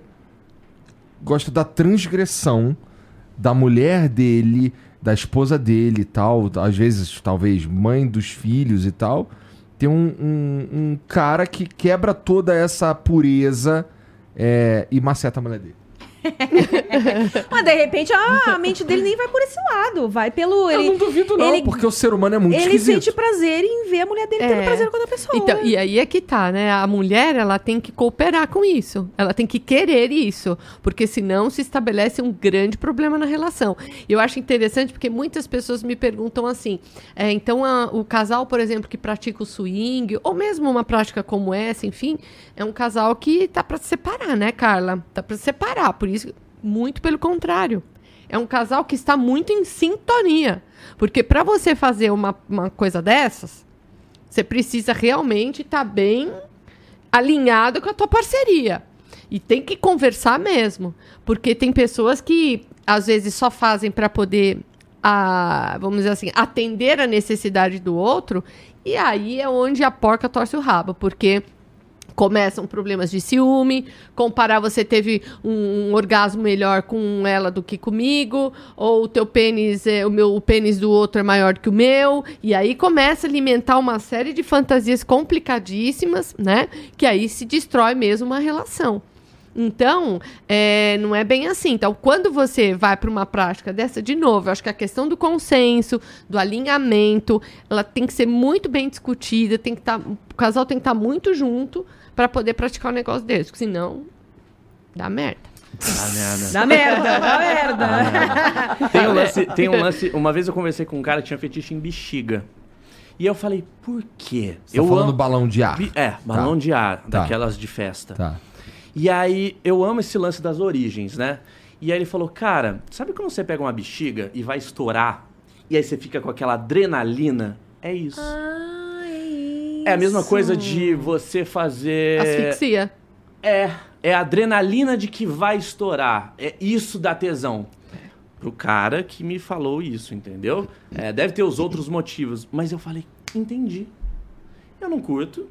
É, é, também é estranho pra mim, mas entendi. Eu entendi o motivo dele, entendeu? Isso é muito foda. É, esses fetiches diferentes, descobrir qual é a origem da coisa, qual o significado daquilo pra pra ele. Tem também o lance da textura e tal, mas barulhinho, no caso né? era a adrenalina de aquilo estourar, entendeu? Então é, é, é, é muito interessante, cara. E quando E você mijo, tu descobriu curte mijo? que... Curto. E uma galera curte, tá? Curto. É quentinho, Curto, é porra. gostoso É. demais. A, a- a chuva dourada é mais popular, Mais digamos popular. assim, É, do que... é, exato, Até mais mais aceita. popular. É, é. Mas aceita. Muito mais. É, mais aceita. Ah, porque é o menos xixi, sujo. se- é, se você Tá. toma É bastante sujo. água, sai transparente o Ah, negócio é, ali. é. Ou mesmo as mulheres, né, que ejaculam, por exemplo, quando tem um orgasmo, né, é muito confundido com a urina, por exemplo, né, que não tem nada a ver com a urina. Ela tem, ela, ela é quentinha também, essa secreção é quentinha, ela tem uma cor parecida, né, mas não tem aquele cheiro da urina, né. E então muitas mulheres ejaculam, não é a grande maioria, né? Mas tem isso. Então, é, realmente é a, a urina, a, chuva, né, dourada, vamos dizer assim, é muito mais aceita do que propriamente o cocô. É porque, se você parar pra pensar racionalmente, porra, é um liquidinho que tem um monte de espermatozoide, entendeu? Se- parando pra pensar racionalmente. Mas aquilo se torna erótico porque tá saindo do, do pinto ou da xereca. Ah, o xixi é a mesma coisa. É, é, tá saindo de lá de dentro, entendeu? Racionalmente falando, a gente vai pra várias questões, mas torna-se erótico por isso. Porra é a mesma coisa, só que porra é popular, né? Gozar na boca e tal. O xixi, ele é, é mais tabu. É, meio que assim, se eu transar, 99% das vezes haverá porra. É. mas, mas, assim, não. O mijo não. Tá ligado? Então, É, mas o mijo, é- o mijo é quase que uma extensão, é tipo... puta, Mas no caso de você, Não, sai do aí- mesmo aí lugar. Tu, aí É. tu forçou a barra um pouco aí, Você cara. acha? Eu acho. É, na minha cabeça é um pouco isso. um O que, pouco que é que você falou? que é um pouco da extensão do. do- Não é erótico pra muita gente, mas pra quem curte, é, Eu consigo acaba entender sendo por que, que, erótico. tu, que, por que que você acha erótico. Tá, Eu- mas É. olha só, ah, vamos confessar que a maioria das mulheres não curte engolir porra. É, verdade. A gente faz porque sabe que vocês têm tesão na coisa, mas não, ai meu Deus, que delícia tomar É. isso aqui. Mas nem se comer um abacaxizinho. É melhor gosto, É real essa Melhor porra? É verdade? Cara, eu ainda não fiz Não, essa é, dependendo do né? que você come, realmente é, ele vai mudar um pouco esse, hum, esse sabor. Mas você precisa comer muito. Todo dia, né? É, pra poder, exatamente, pra poder alterar esse sabor. A não é mulher bem também assim. altera, né, o sabor ali. Da mulher também altera, também altera. Mas assim, o- a mulher não necessariamente ela, ela sente prazer nisso, justamente porque muitas mulheres se sentem subjugadas com esta prática, né? Então não aceita. Então, ah, eu nem faço sexo oral porque eu na verdade eu tenho medo de que ele vai, né, gozar na minha boca e aí eu não vou querer. Bom, combina com ele. Combina. Ou então, entenda, põe a mão ali no pênis, a uretra que fica embaixo, ela, ela engrossa. Quando o homem ele vai ter ejaculação, ela engrossa. E aí você tira. Né? Tira da boca. Então, assim, é uma questão de combinar, de você entender como é que é essa anatomia. Você não precisa fugir do sexo oral. A não ser que isso for algo muito ultrajante pra, Mas pra isso, pessoa, ô, né? Carlinha, precisa Aí- de uma experiência mesmo. Eu vou confessar uma coisa aqui pra vocês. Ah. Quando, né, antes de ser Mil ali nas minhas descobertas, na minha vida pessoal, uma vez eu tava fazendo, né, um boquete lá no cara, e ele gozou sem me avisar. E aquele negócio veio na minha boca, eu não É. sabia o que fazer na hora, acabei engolindo, mas eu fiquei pé da vida com ele. É. Caralho, mano, nem pra me avisar. Eu achei, Exato. muito, eu achei muito interessante. E não vai mesmo, porque ele tá no auge do prazer, não vai dar nem tempo de lembrar isso. Mas então é uma questão que a mulher tem que dar conta dela mesma ali na hora e ver o que, o que, que é bom pra ela ou não e tira fora, ou então combina com ele, porque olha, eu vou, eu vou sair fora. A hora que eu perceber tua uretra engrossando e tal, eu Ó, então já fica a dica ali, fora. já fica com a mãozinha Rapo ali. fora. Eu achei- Segura, eu acho que é uma dica importante. Ela segura ali, ela vai entender. Porque engrossa, dá uma engrossada, porque é a hora que o esperma tá passando, né? Eu achei muito interessante, é, para você aí de casa que é editor, essa explicação dá uma nova música, tá? Porque você mandou um e você tira. E eu acho que o refrão bom demais. Temos um novo vídeo. Ai, legal, muito bom. Temos um novo vídeo. Ó, Quando também... engrossa, tira. É, quando engrossa, tira, não é? Lambuza todo ano. Lambuza todo. Quando eu vi, assim, é- é, me pegou meio de surpresa a repercussão do, do, do Exposed na internet, assim, eu fiquei, caralho. Tá. Aí eu comecei a, a, a ver tua foto, assim, é, e eu fiquei assim, caralho, o maluco parece ser um maluco tranquilão e tal. E, porra, mas eu, eu vou confessar, e não tem nada a ver com o que a gente tá conversando, é só um- um- uma confissão mesmo. Que eu fiquei pensando assim, caralho, imagina aquela barba ali cheia de merda. Quer saber detalhes? Tem no meu livro. Detalhes do meu livro. mas se liga. É, Ó, eu vou, eu, vou, eu vou querer esse livro aí, ó. Esse aqui com as versões sem as fotos, aqui- tá? Vou querer entender qual que é dessa aí. Fechou, fechou. e se- Conhecimento, gente, não quer demais. É interessante pra Claro. caramba, cara. Mas eu sou uma pessoa que me interessa de conhecer essa coisa que você falou de conhecer as origens. Eu também tenho interesse. Tipo, de onde surge? Às vezes eu fico pensando, será que não foi muitos fetiches ou muitas, né, parafilias não surgem de algum trauma, às vezes? E a pessoa ressignifica esse trauma? Pode ser. Pode ser. Então, por isso que precisa. Você entende? Assim, a, a psicoterapia ela é importante para isso, porque você vai escrafunchando, vai escrafunchando e vai chegando ao ponto inicial de tudo, né? E aí a pessoa entendendo esse processo, nossa, é, um, é libertador. É libertador para ela. Pô, façam terapia, cara. É, não, terapia. não, que É. você sentiu necessidade de fazer terapia? não tinha nada a ver com fetiche. Foi em 2018, por aí. E eu demorei muito pra falar pra minha terapeuta. Porque É. além de tudo você ainda é bi, né? Que é uma coisa que Sim. também É, eu, eu, eu conversando com a minha terapeuta, eu tinha muito preconceito, é, sendo bem sincero. Porque eu me descobri bi, ao contrário de uma galera que acredita que as pessoas nascem assim, eu me descobri. E eu descobri tarde até. Faz uns. Eu acho que eu tinha uns 20 anos. E aí eu achava que eu, o meu maior preconceito é que eu ia mudar. Eu tinha um melhor amigo que ele se assumiu pra mim. E eu não entendi. Eu falei assim, cara, ele vai mudar. Ele mentiu pra mim a vida toda que ele é uma pessoa e agora ele vai virar outra. Ele não mudou porra nenhuma. E aí, quando eu me descobri, eu, eu tenho um pensamento muito interessante assim, tipo, é igual um suco de laranja ou de uva. Eu tomo um suco de laranja ou de uva, não muda porra nenhuma, é só um gosto. Sabe? Não é que eu vou tomar suco de laranja eu vou me transformar em outra pessoa. É só um gosto. Como tem gente que gosta dos dois sucos, ou tem gente que gosta de água. É, é só um gosto. E aí eu perdi esse preconceito totalmente, sabe? É... E fugi um pouco da sua pergunta inicial, eu acho. Quando que você começou a. eh, que você sentiu necessidade de fazer Da terapia? terapia. É que isso do suco eu falava muito pra ela. É, eu fiz terapia por outros problemas da minha vida e tal.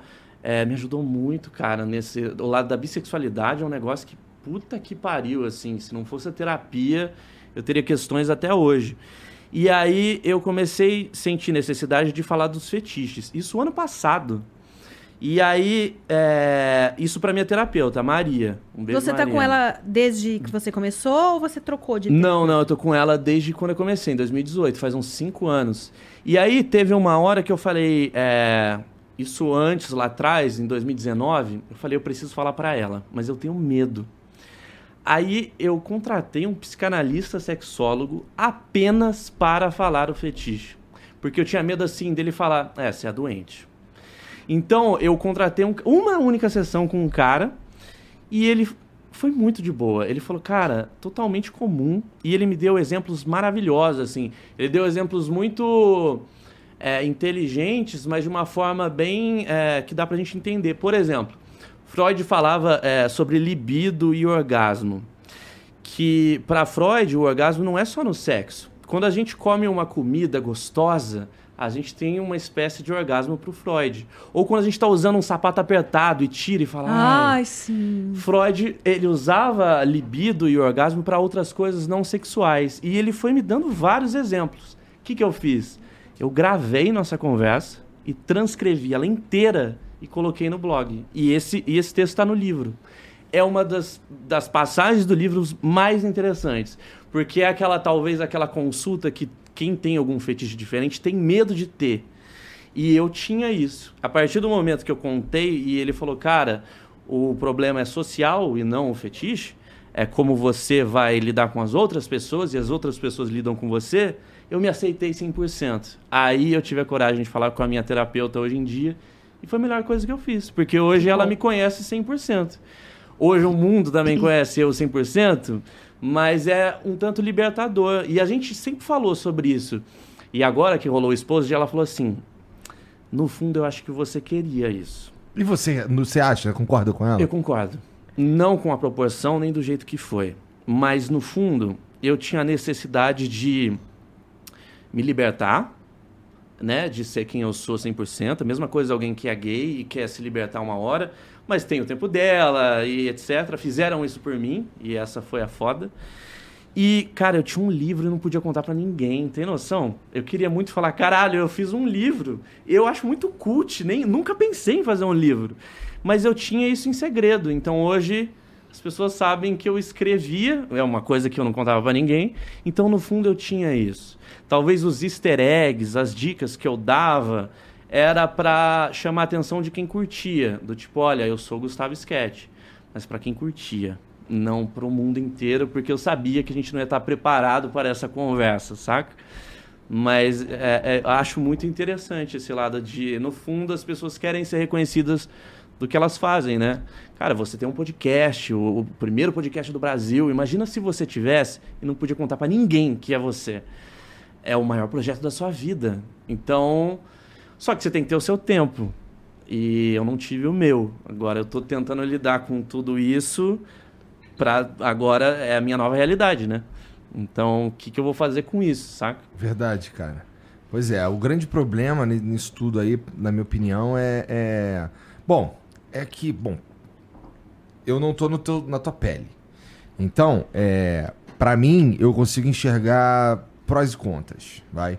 Os contras são é, a- a- uma repercussão que é, tenta emplacar no Fernando é, coisas que o Fernando não é, coisas que não tem nada a ver, inclusive com as coisas que o Gustavo curte, tá ligado? É meio que rola um- uma salada ali de desconhecimento e de fake news e até de maldade de tentar desqualificar, inclusive, o teu trabalho por uma parada que curte fazer no, no privado.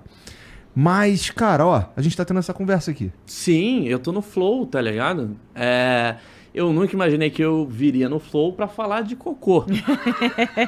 Isso é muito louco. Mas, ao mesmo tempo, porra, tu curte cocô, cara. Sim, Então, porra, é, é meio que você tá aqui pelo motivo certo. É, é, por ser óbvio que, porra, se eu tiver mais oportunidade, eu quero falar mais sobre a minha vida, de ator, inclusive, enfim. Porque além do que as pessoas vão pensar sobre mim, o meu maior medo hoje, depois de quase 10 dias, é conseguir trampo, mano. Porque hoje. É, me fala um pouco sobre isso aí. Vamos lá. Você falou que fez um monte de, de comercial, você participou do filme da Turma da Mônica e tal. Inclusive, é, meio que usaram isso pra tentar te destruir mais profundamente, Uhum. né? Cara, tá no filme de criança, que não sei o quê. É... E me fala aí, cara, que você, eu não sei. Quantos anos você tem mesmo? 29. 29, tá bom. É, Quantos anos você tem? eu tenho 38. Fechou. É, vamos lá. esse lance de, de. Tu veio. Você fala, eu tenho que ir lá falar com a minha mãe e com meu pai, então já imagino que eles não moram em São Paulo. Eles moram no interior, eles moram em Paulínia. Tá.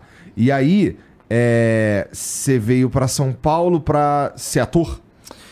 Vamos lá, é breve história, assim. Eu vim pra São Paulo essa é a terceira vez que eu tô morando sozinho.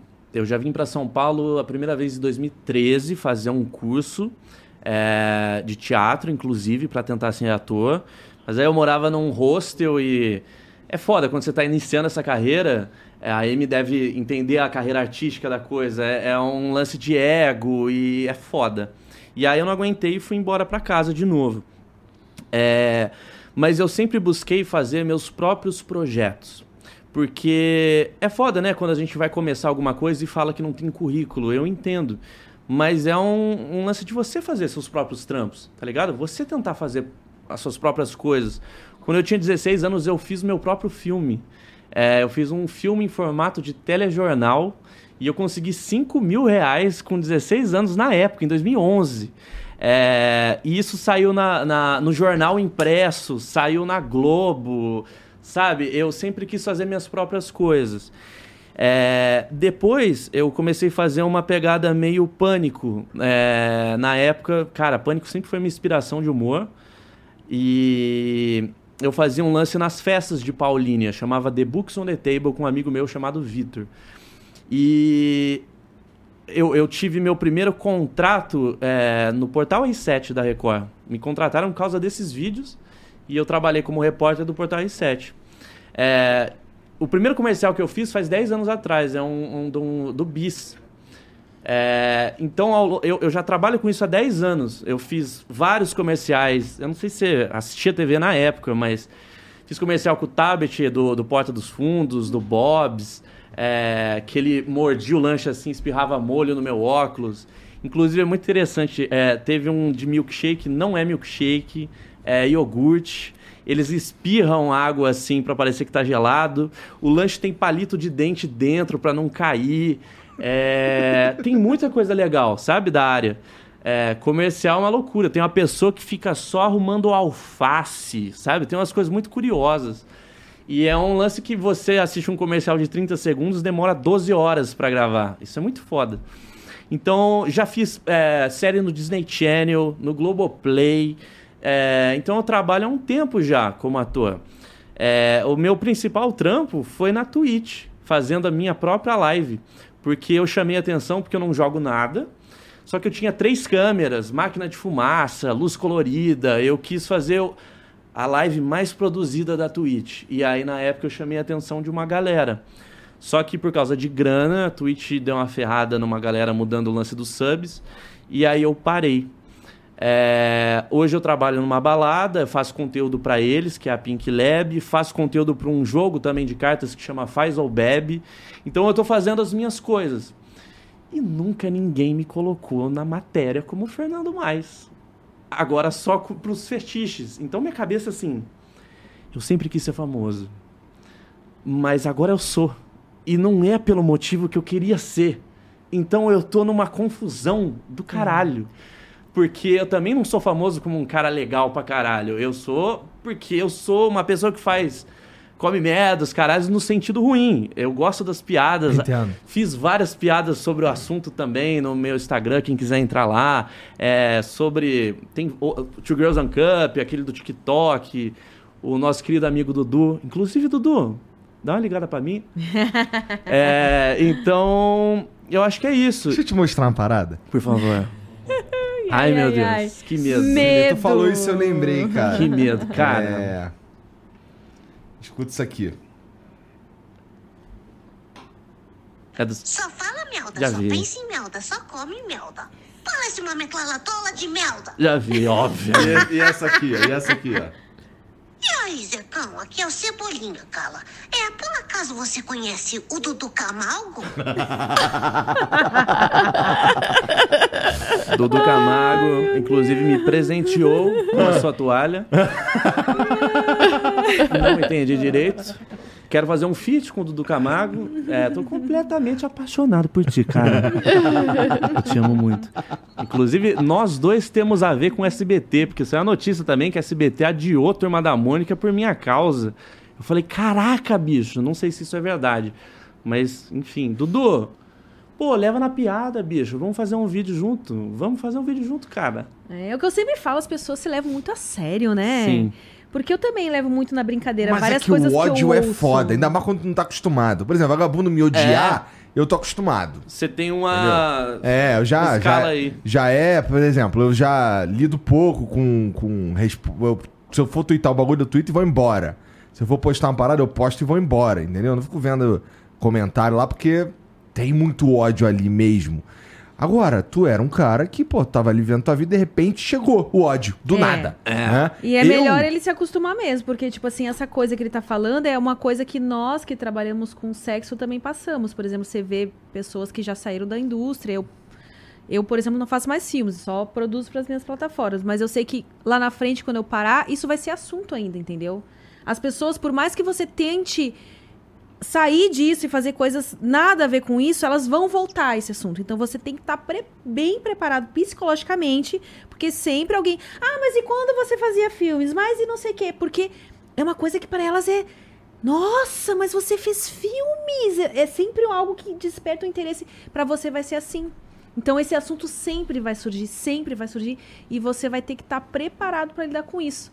Porque vai- você vai querer fazer outras coisas e né, torcemos para que você continue tendo essas oportunidades, mas vai vir sempre alguém batendo nessa tecla. Então, talvez você tenha que se acostumar ou tenha que fazer o que você está fazendo agora, de pegar isso e transformar em algo, né? limonada. é, É o né? limão da limonada. Do limão uma limonada, porque as pessoas fazem questão de te manter ali. Ah, tá, eu faço uma coisa nada a ver agora, mas não, mas e aquela vez, aquela época que você fazia tal coisa? Elas sempre vão surgir com esse assunto. Isso é fato. É, É o mesmo fato que eu, por exemplo, eu nunca vou poder fazer um filme infantil, por exemplo. Eu nunca vou poder fazer nada pra crianças. Eu nunca vou poder dublar um filme, né?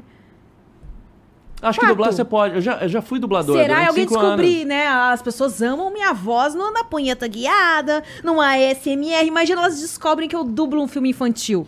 Deus Ah. do livre, vão me crucificar. É, Não, não quero que meu filmes. filho ouça. Eu já bati uma punheta ouvindo você guiando a minha punheta. Como que agora meu filho vai ouvir uma história infantil contada na sua voz? Não vai dar bom. Não vai, eu já sei que não vai dar bom. É, e eu imagino que uma das principais questões pra você é mesmo o lance de. Deve ser uma pira, irmão. O seguinte, é. Cara, tem um pedaço da minha personalidade que atrapalha o meu sonho profissional. E uma coisa não, não necessariamente tem a ver com a outra, mas mesmo assim haverá é, situações em que eu vou perder trabalho só porque eu tenho um traço da minha personalidade que é, inclusive, privado e, e pode me atrapalhar profissionalmente. Por isso dá emprego pra mim, cara. eu sou legal. Eu, eu tenho sacada. Eu, eu. Poxa, eu venho aqui, dança aqui, cara. Eu venho aqui, poxa, pelo amor de Deus. Mas você sabe que uma coisa que a Amy falou é. Eu tenho muito medo do assédio. Que isso é um negócio que eu não vivi ainda, mas. Muita gente que me manda mensagem já tá mandando nude no meu Instagram. Do- Nossa, isso é uma coisa. Isso eu nunca vivi. Só no Gustavo Sketch quando era o consenso. Mas agora minha vida pessoal e o sexo estão misturados. Que nudes que te mandam? É, Tipo, tô aqui no banheiro. Manda cocô pra mim. A galera manda cocô pra mim, manda pinto. Isso é bom ou é ruim? Agora eu quero saber. Ruim, porque imagina. Ó, viu, é, gente? O nudes Não. não. solicitado é sempre ruim, Ah, não nem interessa. respondo, um saco do caralho. É, é, as pessoas não têm muita noção. Eu tenho medo da, da- das pessoas misturarem isso no meu trabalho, porque eu trabalho numa balada. Vai lá e Então- alguém caga na balada. Ó, deixei um presente pra você. Ou não, ou passa a mão em mim, sei lá. Ah. Eu tenho esse medo, saca? Isso eu vou ter que aprender a lidar, porque eu nunca lidei. É, mas as pessoas misturarem tudo, ah, como ele tá envolvido a sexo, é sexo 100%. Mano, é um detalhezinho da minha vida. É, é só um gosto e eu gosto de outras coisas. Ah, saca? não sei, posso te falar por mim. Por exemplo, quando as pessoas me reconhecem na rua, felizmente nunca aconteceu de ninguém vir passar a mão em mim. Geralmente vem, nossa, Amy, Sou seu fã, pede pra tirar uma foto e tal. Felizmente, ninguém até hoje foi abusivo comigo. Então, é que é diferente quando a pessoa te encontra pessoalmente, entendeu? É. Uma coisa é ela tá lá atrás do computador, ela digita o que ela quer, ela fala o que ela quer. Quando ela te vê cara a cara, não é bem assim. Que bom. Então Que eu bom. espero que. Acredito que vai ser assim com você também. Que bom. Mas é, mas Veja isso como uma oportunidade. é, tem, tem eu sempre acho. como como como eu acredito mesmo aquilo que você falou lá, cara. Eu acho que eu vou reverter. Eu também Exato. acho. Vou, eu quero falar sobre fetiches em geral, porque é um assunto interessante. Eu sei que o meu é nichado pra caralho, mas eu me interesso de verdade por todos os fetiches, principalmente pelas origens, pra saber o porquê a pessoa curte e fazer a pessoa se entender também. Porque, cara, depois da exposição, muita gente veio falar comigo assim: é, eu também curto. E, e me revelar também o rosto. Tem um cara que eu falei, cara, que doideira. É, não vou falar muito sobre ele pra não expor, mas ele é bonitaço, é forte, bem de vida, tatuado. E ele falou: Eu li o seu blog todos os dias. E por causa dele, você me ajudou a falar com a minha namorada. É, você foi muito importante pra mim. Então esse cara tem tudo na vida, entre aspas, mas eu fiz parte de, de uma ajuda pra ele, saca? Teve uma pessoa que falou um negócio muito legal também. Você pra mim é como se fosse uma Homem-Aranha. Você era o, é o super-herói de muita gente. Mas quando revelam o seu rosto, você é odiado. O Peter Parker é isso. Quando revelam o, o rosto dele, ele é odiado e ninguém sabe por quê.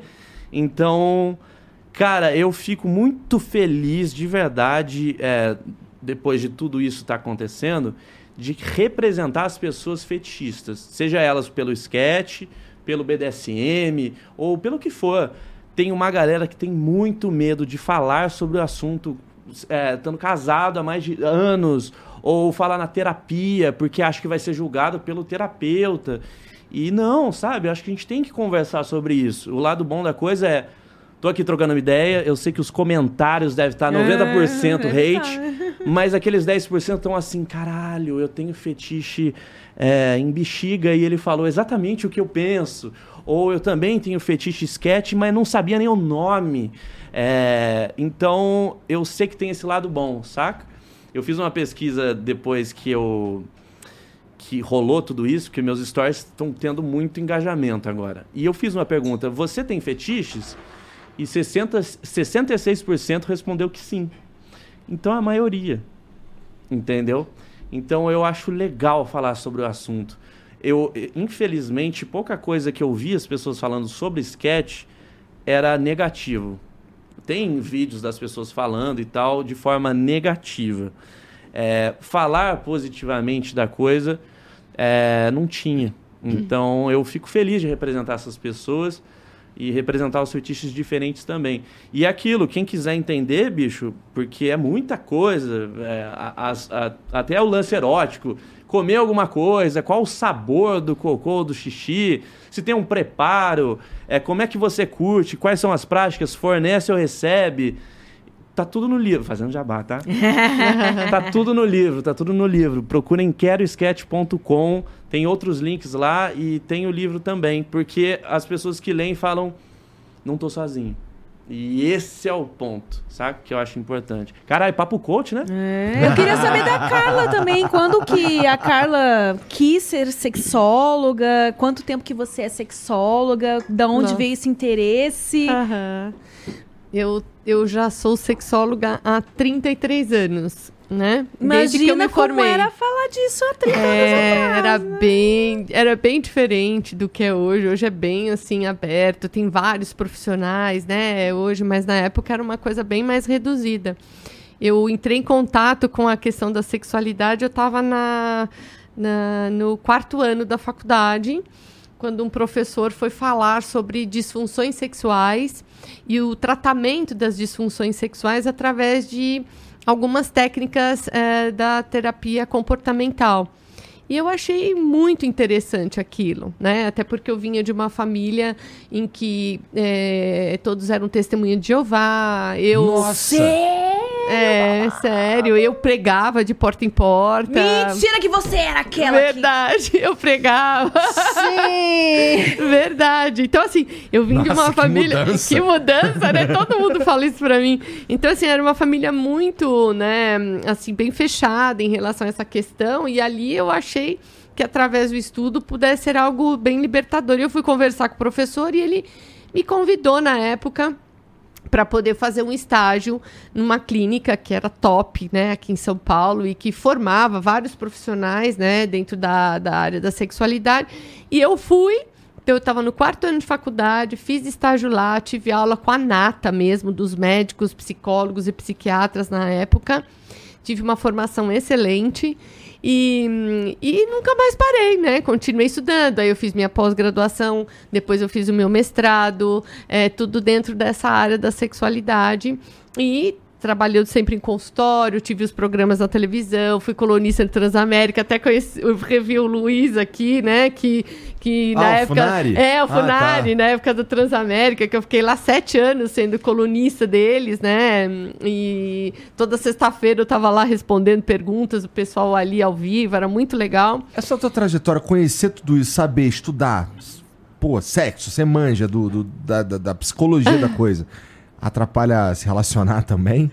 Olha, eu confesso a você que foi muito difícil eu arrumar namorado. É. Era muito difícil, porque quando eu conversava e eu explicava é, o que eu fazia, qual era a minha especialidade, os caras fugiam. Sim. Né? Os caras fugiam, acho que imaginava que eu era, né, um demônio Não na vou cama. dar conta e que dessa eu não mulher. Vou, exatamente, que eu não vou dar conta, né? E é, quando eu conheci meu marido, eu já tava meio que saturada, sabe, dessa história, porque toda hora tinha que repetir a mesma história e não dava em nada, né?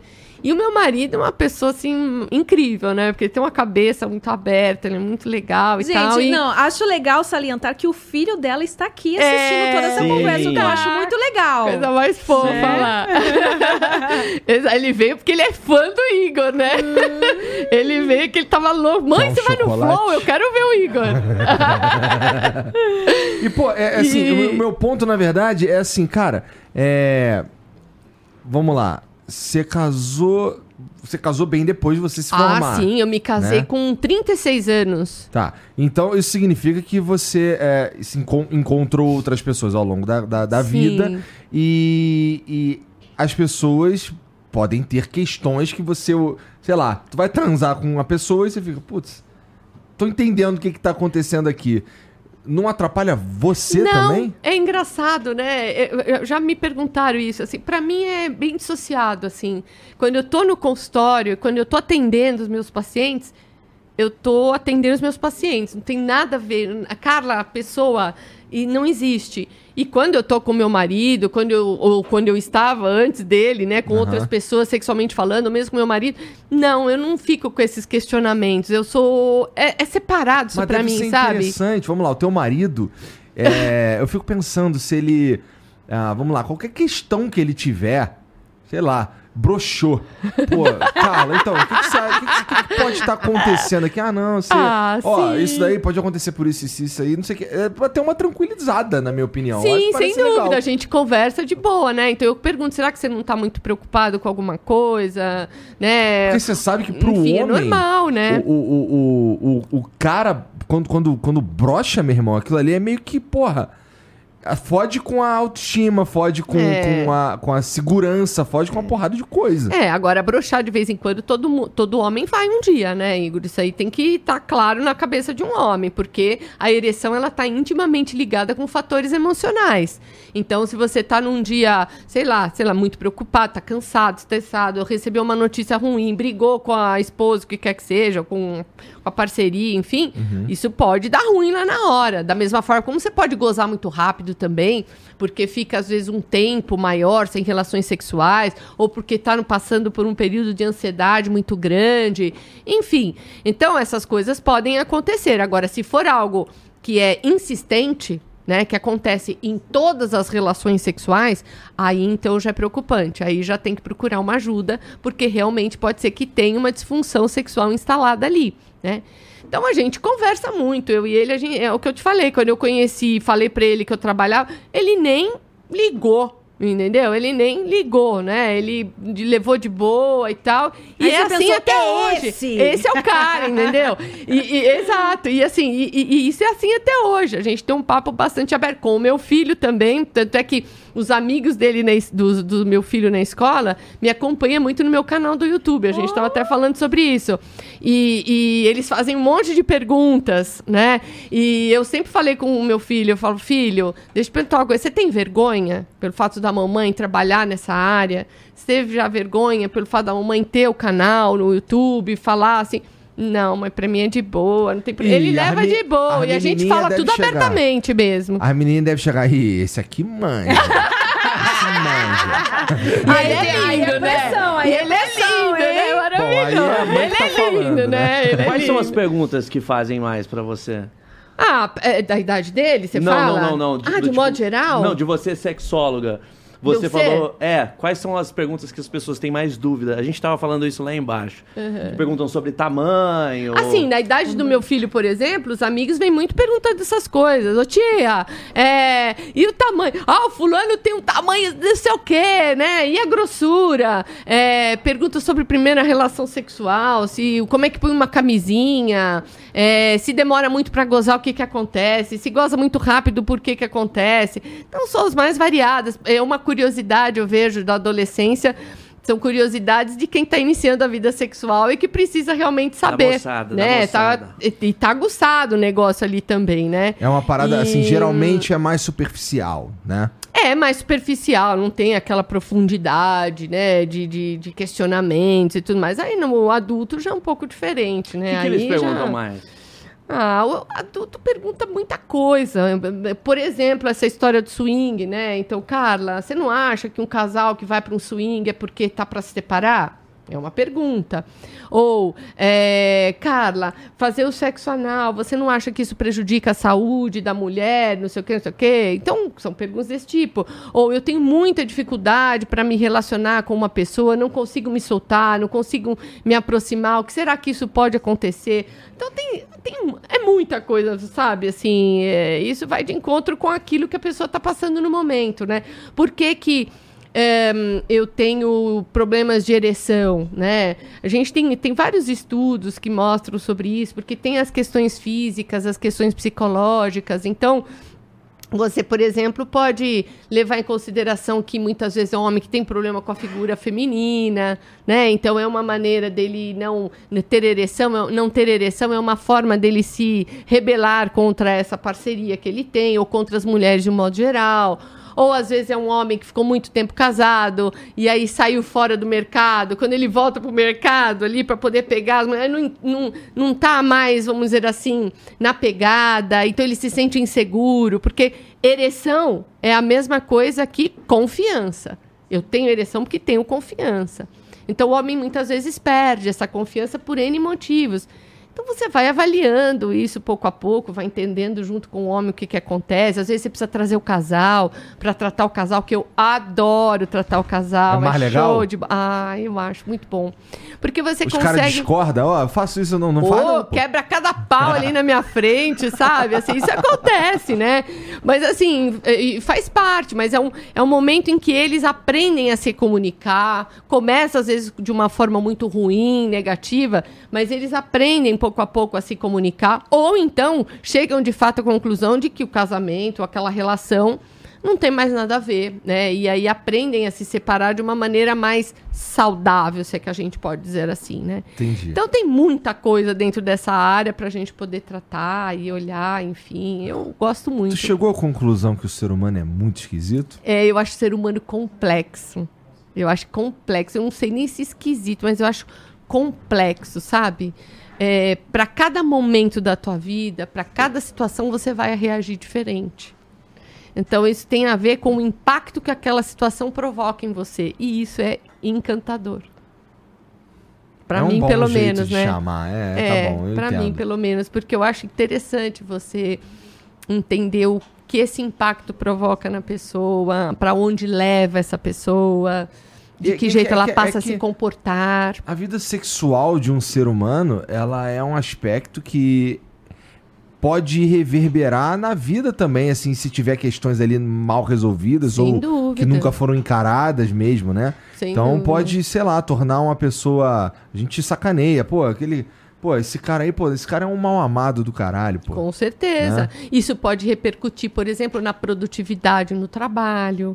Né? Pode repercutir na, na maneira como você lida com as pessoas na família, de um, de um- de um modo geral, né? E é interessante como as pessoas realmente remetem ao sexo. Então, sei lá, você vê um chefe que é rabugento, que, sei lá, mal-humorado pra aí caramba. a mulher fala, dormiu de calça. Ah, exatamente. Ó, a mulher não deu pra ele hoje, né? Ou então é aquela mulher que também é ranzinza ou é um pouco mais dura, tá? Fala assim, é mal amada pra caramba, né? Tudo remete a isso, né? Porque realmente o sexo, quando ele é bem vivido, quando ele é bem experimentado, é, hum, é uma explosão de prazer, né? Em todos os sentidos. Parece, Não- um, parece um É. sertanejão, exemplo. É, é, parece uma explosão de prazer, né?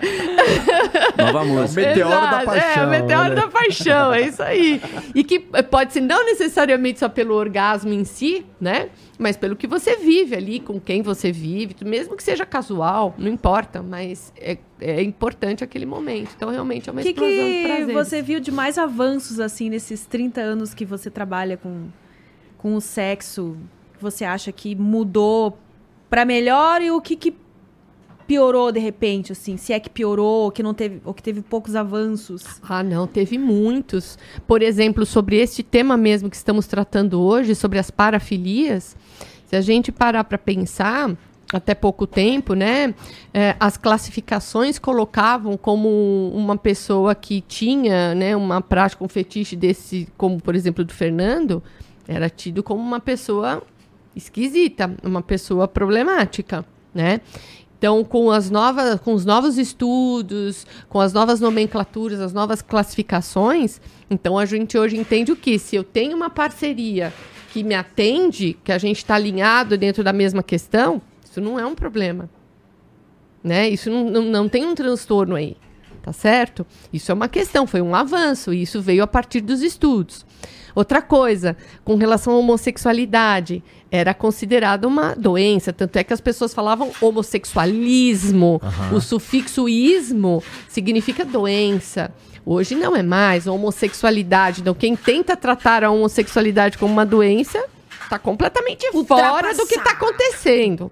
Né? Então houve avanços. O surgimento da- das medicações para disfunção erétil, né? as medicações orais que surgiram, fizeram com que os casais passassem a, a se, se reinventar, tiveram que questionar muitas coisas. Muitas mulheres que se escondiam atrás dos problemas sexuais dos seus parceiros tiveram que também parar e olhar para elas mesmas e entender de que elas tinham problemas e que elas precisavam ser tratadas. Né? As Então, mulheres procuram mais solucionar os problemas do que os homens? Então, a mulher, ela tem uma tendência a procurar mais eh, soluções para, as- para as questões dos, do relacionamento, para as questões dela mesma, né? Então, ela, ela vai fazer um curso, ela vai assistir uma palestra, ela vai numa uma roda de amigas que tem alguma lá levando coisas de sexy shop para ela poder comprar, para ela aprender, para ver como é que é. Ela fala com uma amiga, ela assiste um podcast, ela, ou ela ouve o podcast, ela, ela vai procurar mais informação, né? Se a gente vê o mercado erótico, por exemplo, 70% do mercado erótico, ele é movido pelas mulheres, né? Não, não pelos homens. Então, assim, a, a, a mulher, ela procura mais a informação. Mas hoje os homens, eles também procuram ajuda. Porque, veja, se o homem tem um problema de ereção, o que, que ele vai fazer? Ele tem que procurar uma ajuda. Como é que ele faz? Né? Ah, dá Se pra ele- botar uma bombinha. Aperta assim no saco, assim, ela... Então, pode até ser, mas até pra pôr essa bombinha que custa É. caro pra caramba, né? Uma prótese inflável, vamos dizer assim. Ele precisa passar pelo médico. Então, ele tem que procurar ajuda, não tem jeito, né? Ah, uma ejaculação precoce, ele até pode levar uma vida com ejaculação precoce, mas é um cara que, assim, é, ao contrário do que se imagina, é um homem que não tem prazer na relação. E isso é insustentável para ele ah, num determinado momento da vida. Então, é, o homem ele acaba indo procurar ajuda, mas ele, ele espera um pouco mais. Muitas vezes ele é impulsionado pela parceira. Então, eu- quantas vezes não tem- as parceiras ligavam marcando consulta? para que os parceiros pudessem vir. Né? Hoje, por- com a internet, isso mudou um pouco. Então, hoje os homens vêm mais espontaneamente procurar ajuda. Eu, logo no início, que eu comecei a trabalhar com sexualidade, eu recebia muita indicação de médicos. Ah, Os tá. médicos indicavam para mim. Percebiam que tinha alguma coisa ali. E, aí lá na mandar, era psicológico, manda lá pra Carla para tratar. É, hoje eu já vejo uma busca espontânea, então o paciente ele já vem diretamente para mim, né? E aí dependendo do problema sexual que ele tem, aí eu peço para que ele passe pelo médico urologista ou a mulher passe pelo ginecologista para a gente descartar qualquer causa física, né? E aí tratar só a questão psicológica comigo. Então, hoje mudou, porque as pessoas procuram espontaneamente outros profissionais. Surgiu a fisioterapia ah, Pélvica, pélvica, né? né, para poder ajudar as mulheres, né, para melhorar o seu assoalho pélvico. Falta os homens praticarem mais aí. Então, que é, pompoarismo O que que é tem pros isso, homens também.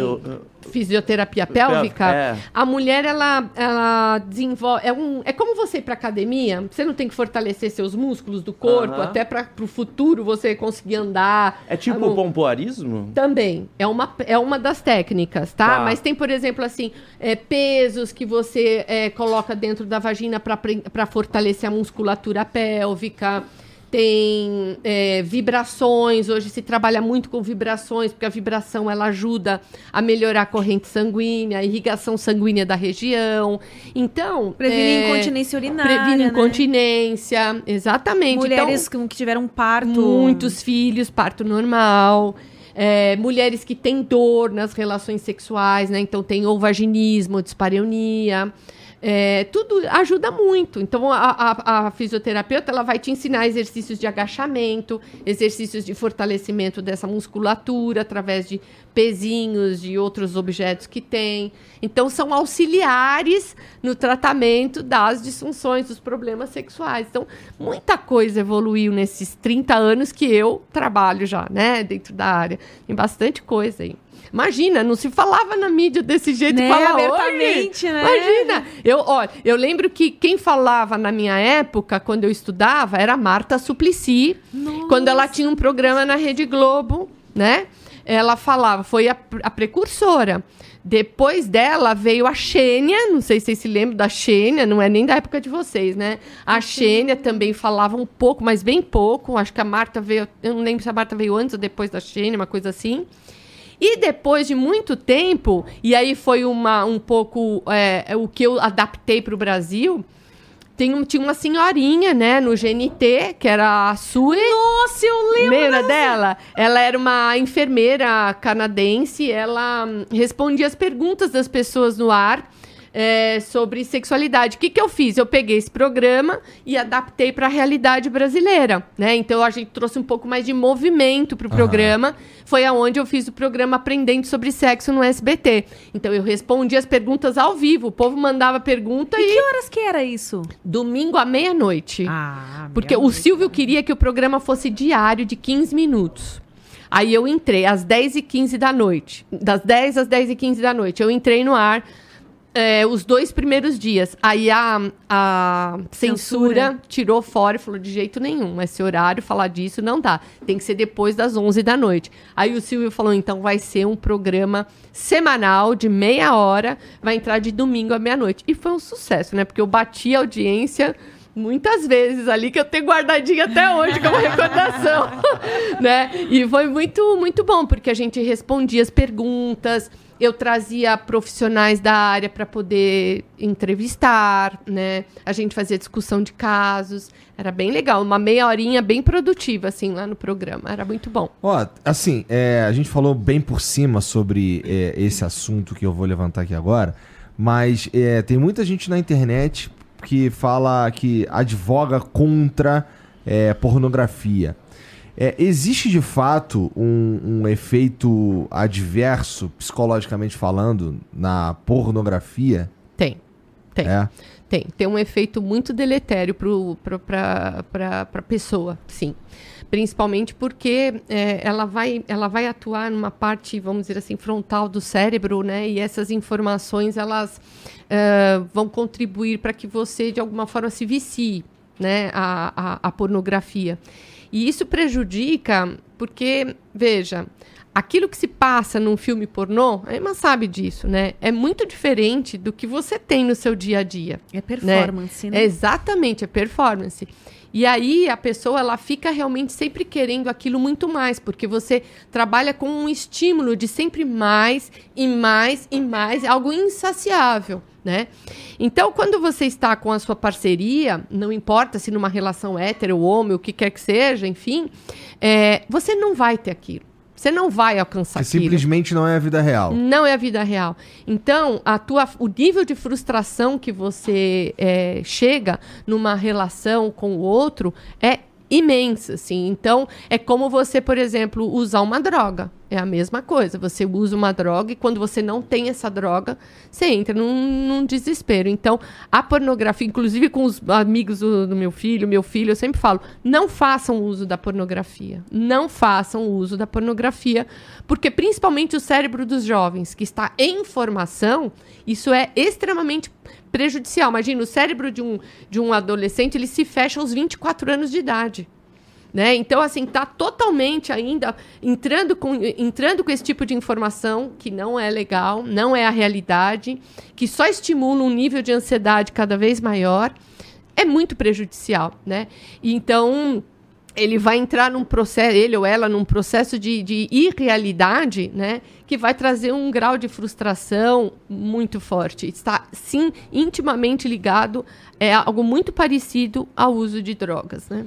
Mas o caso que- do o- de assistir excessivamente. É, e assistir. É lógico que uma, um casal, por exemplo, de repente, vamos hoje fazer uma festinha diferente aqui, vamos pegar um pornô. Tá, tudo bem.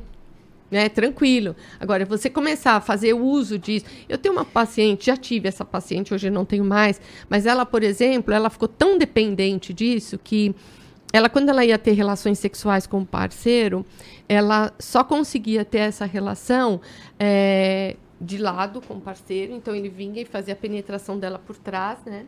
E ela aqui assistindo Nossa. a um filme pornô, né? E esse filme tinha que ser de homossexual masculino, né?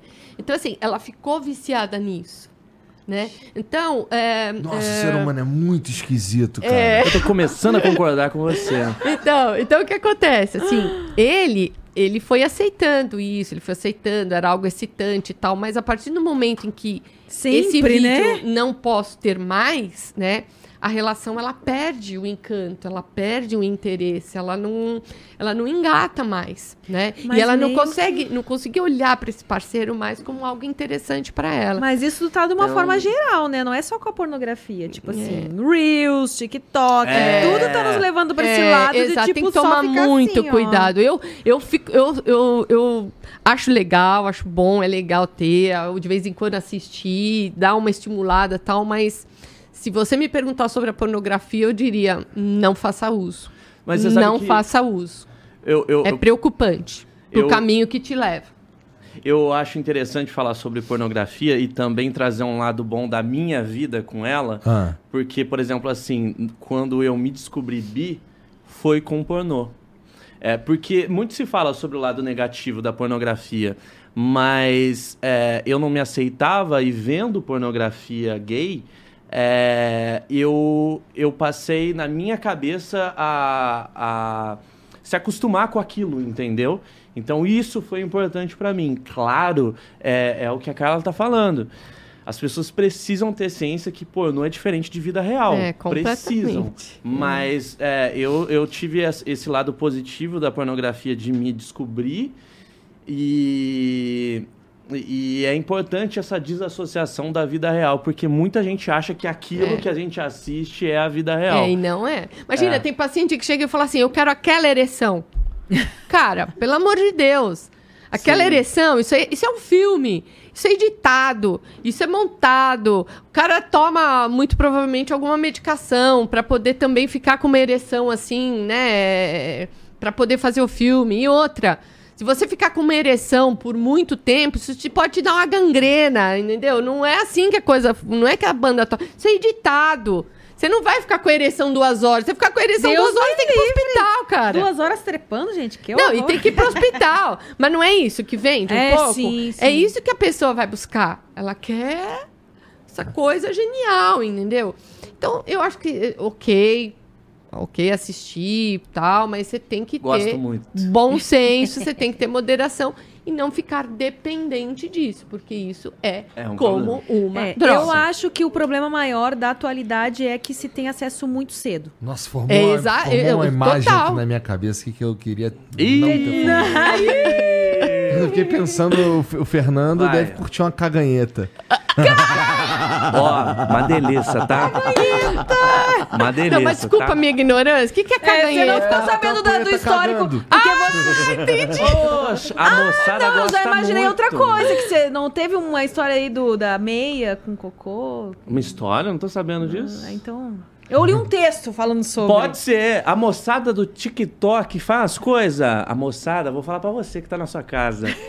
Descobriram agora como fazer um dildo colocando pão puma dentro da camisinha. Porque daí você faz. A moçada que faz, tá? E outra, mel também é uma delícia dentro do cu que esquenta. Ai, Puta gente! que pariu, a moçada tá fazendo a roda. Meu, ó, deve dar uma hidratadinha boa no cu. É gostoso, é gostoso. Mel tem propriedades. Ai, meu... hidratantes. Nunca faria, faria, meu A querido. cara do Igor. O ser humano, Ser humano é é esquisito, hein? Não, esse, esse é rolê da super meia, esquisito. tá? Desculpa, gente, ó, se preparem, tá? Mas tem um. Eu vou ler uma história aí que, né? De cocô dentro da meia. E aí você enfia o pau dentro da meia. A moçada fala que não é gostoso. A moçada fala. Você Mas é a nunca fez- moçada que fala. Com meia, não. Segura a onda aí, irmão. Segura a onda aí, com respeito. Ai, ai, ai. É quentinho, pô. Nossa, agora me veio uma questão. A galera que compra cocô aí. Que- Será que eles esquentam no micro-ondas quando chega a Compra encomenda? cocô? Mano, tem um mercado Tem cara disso. que compra cocô. Tem um Compra disso. cocô? Sim. Gente do Pô, eu tô céu. vendendo o meu, hein? Tem- tô vendendo o meu, tá? Não, já olha, realmente, ser humano é esquisito, né, O ser humano é esquisito. Ó, seguinte, família, olha só, vou dar, eu, vou, eu vou dar uma cagada daqui a 15 minutos. O que eu comi foi o seguinte, ó. Eu comi essa parada aqui, pá. Vende, vende. O cocô vai sair com essa, com essa propriedade X e Y aqui, o caralho. E se você quiser, eu invaso. Na verdade, eu vou invasar. E aí você pode só comprar. Quanto Não. será que vale o cocô do Igor? Imagina, o Ah, Fernando... deve valer muito. É o Será? cocô do Igor da, da Flow, né? É, Então, ué. imagina, o, o Fernando, ele, ele não pode trabalhar num, num- num laboratório. Nossa, é verdade. Não, calma De lá. análises clínicas. Lembre-se que tudo tem contexto, galera. Pelo amor de Deus.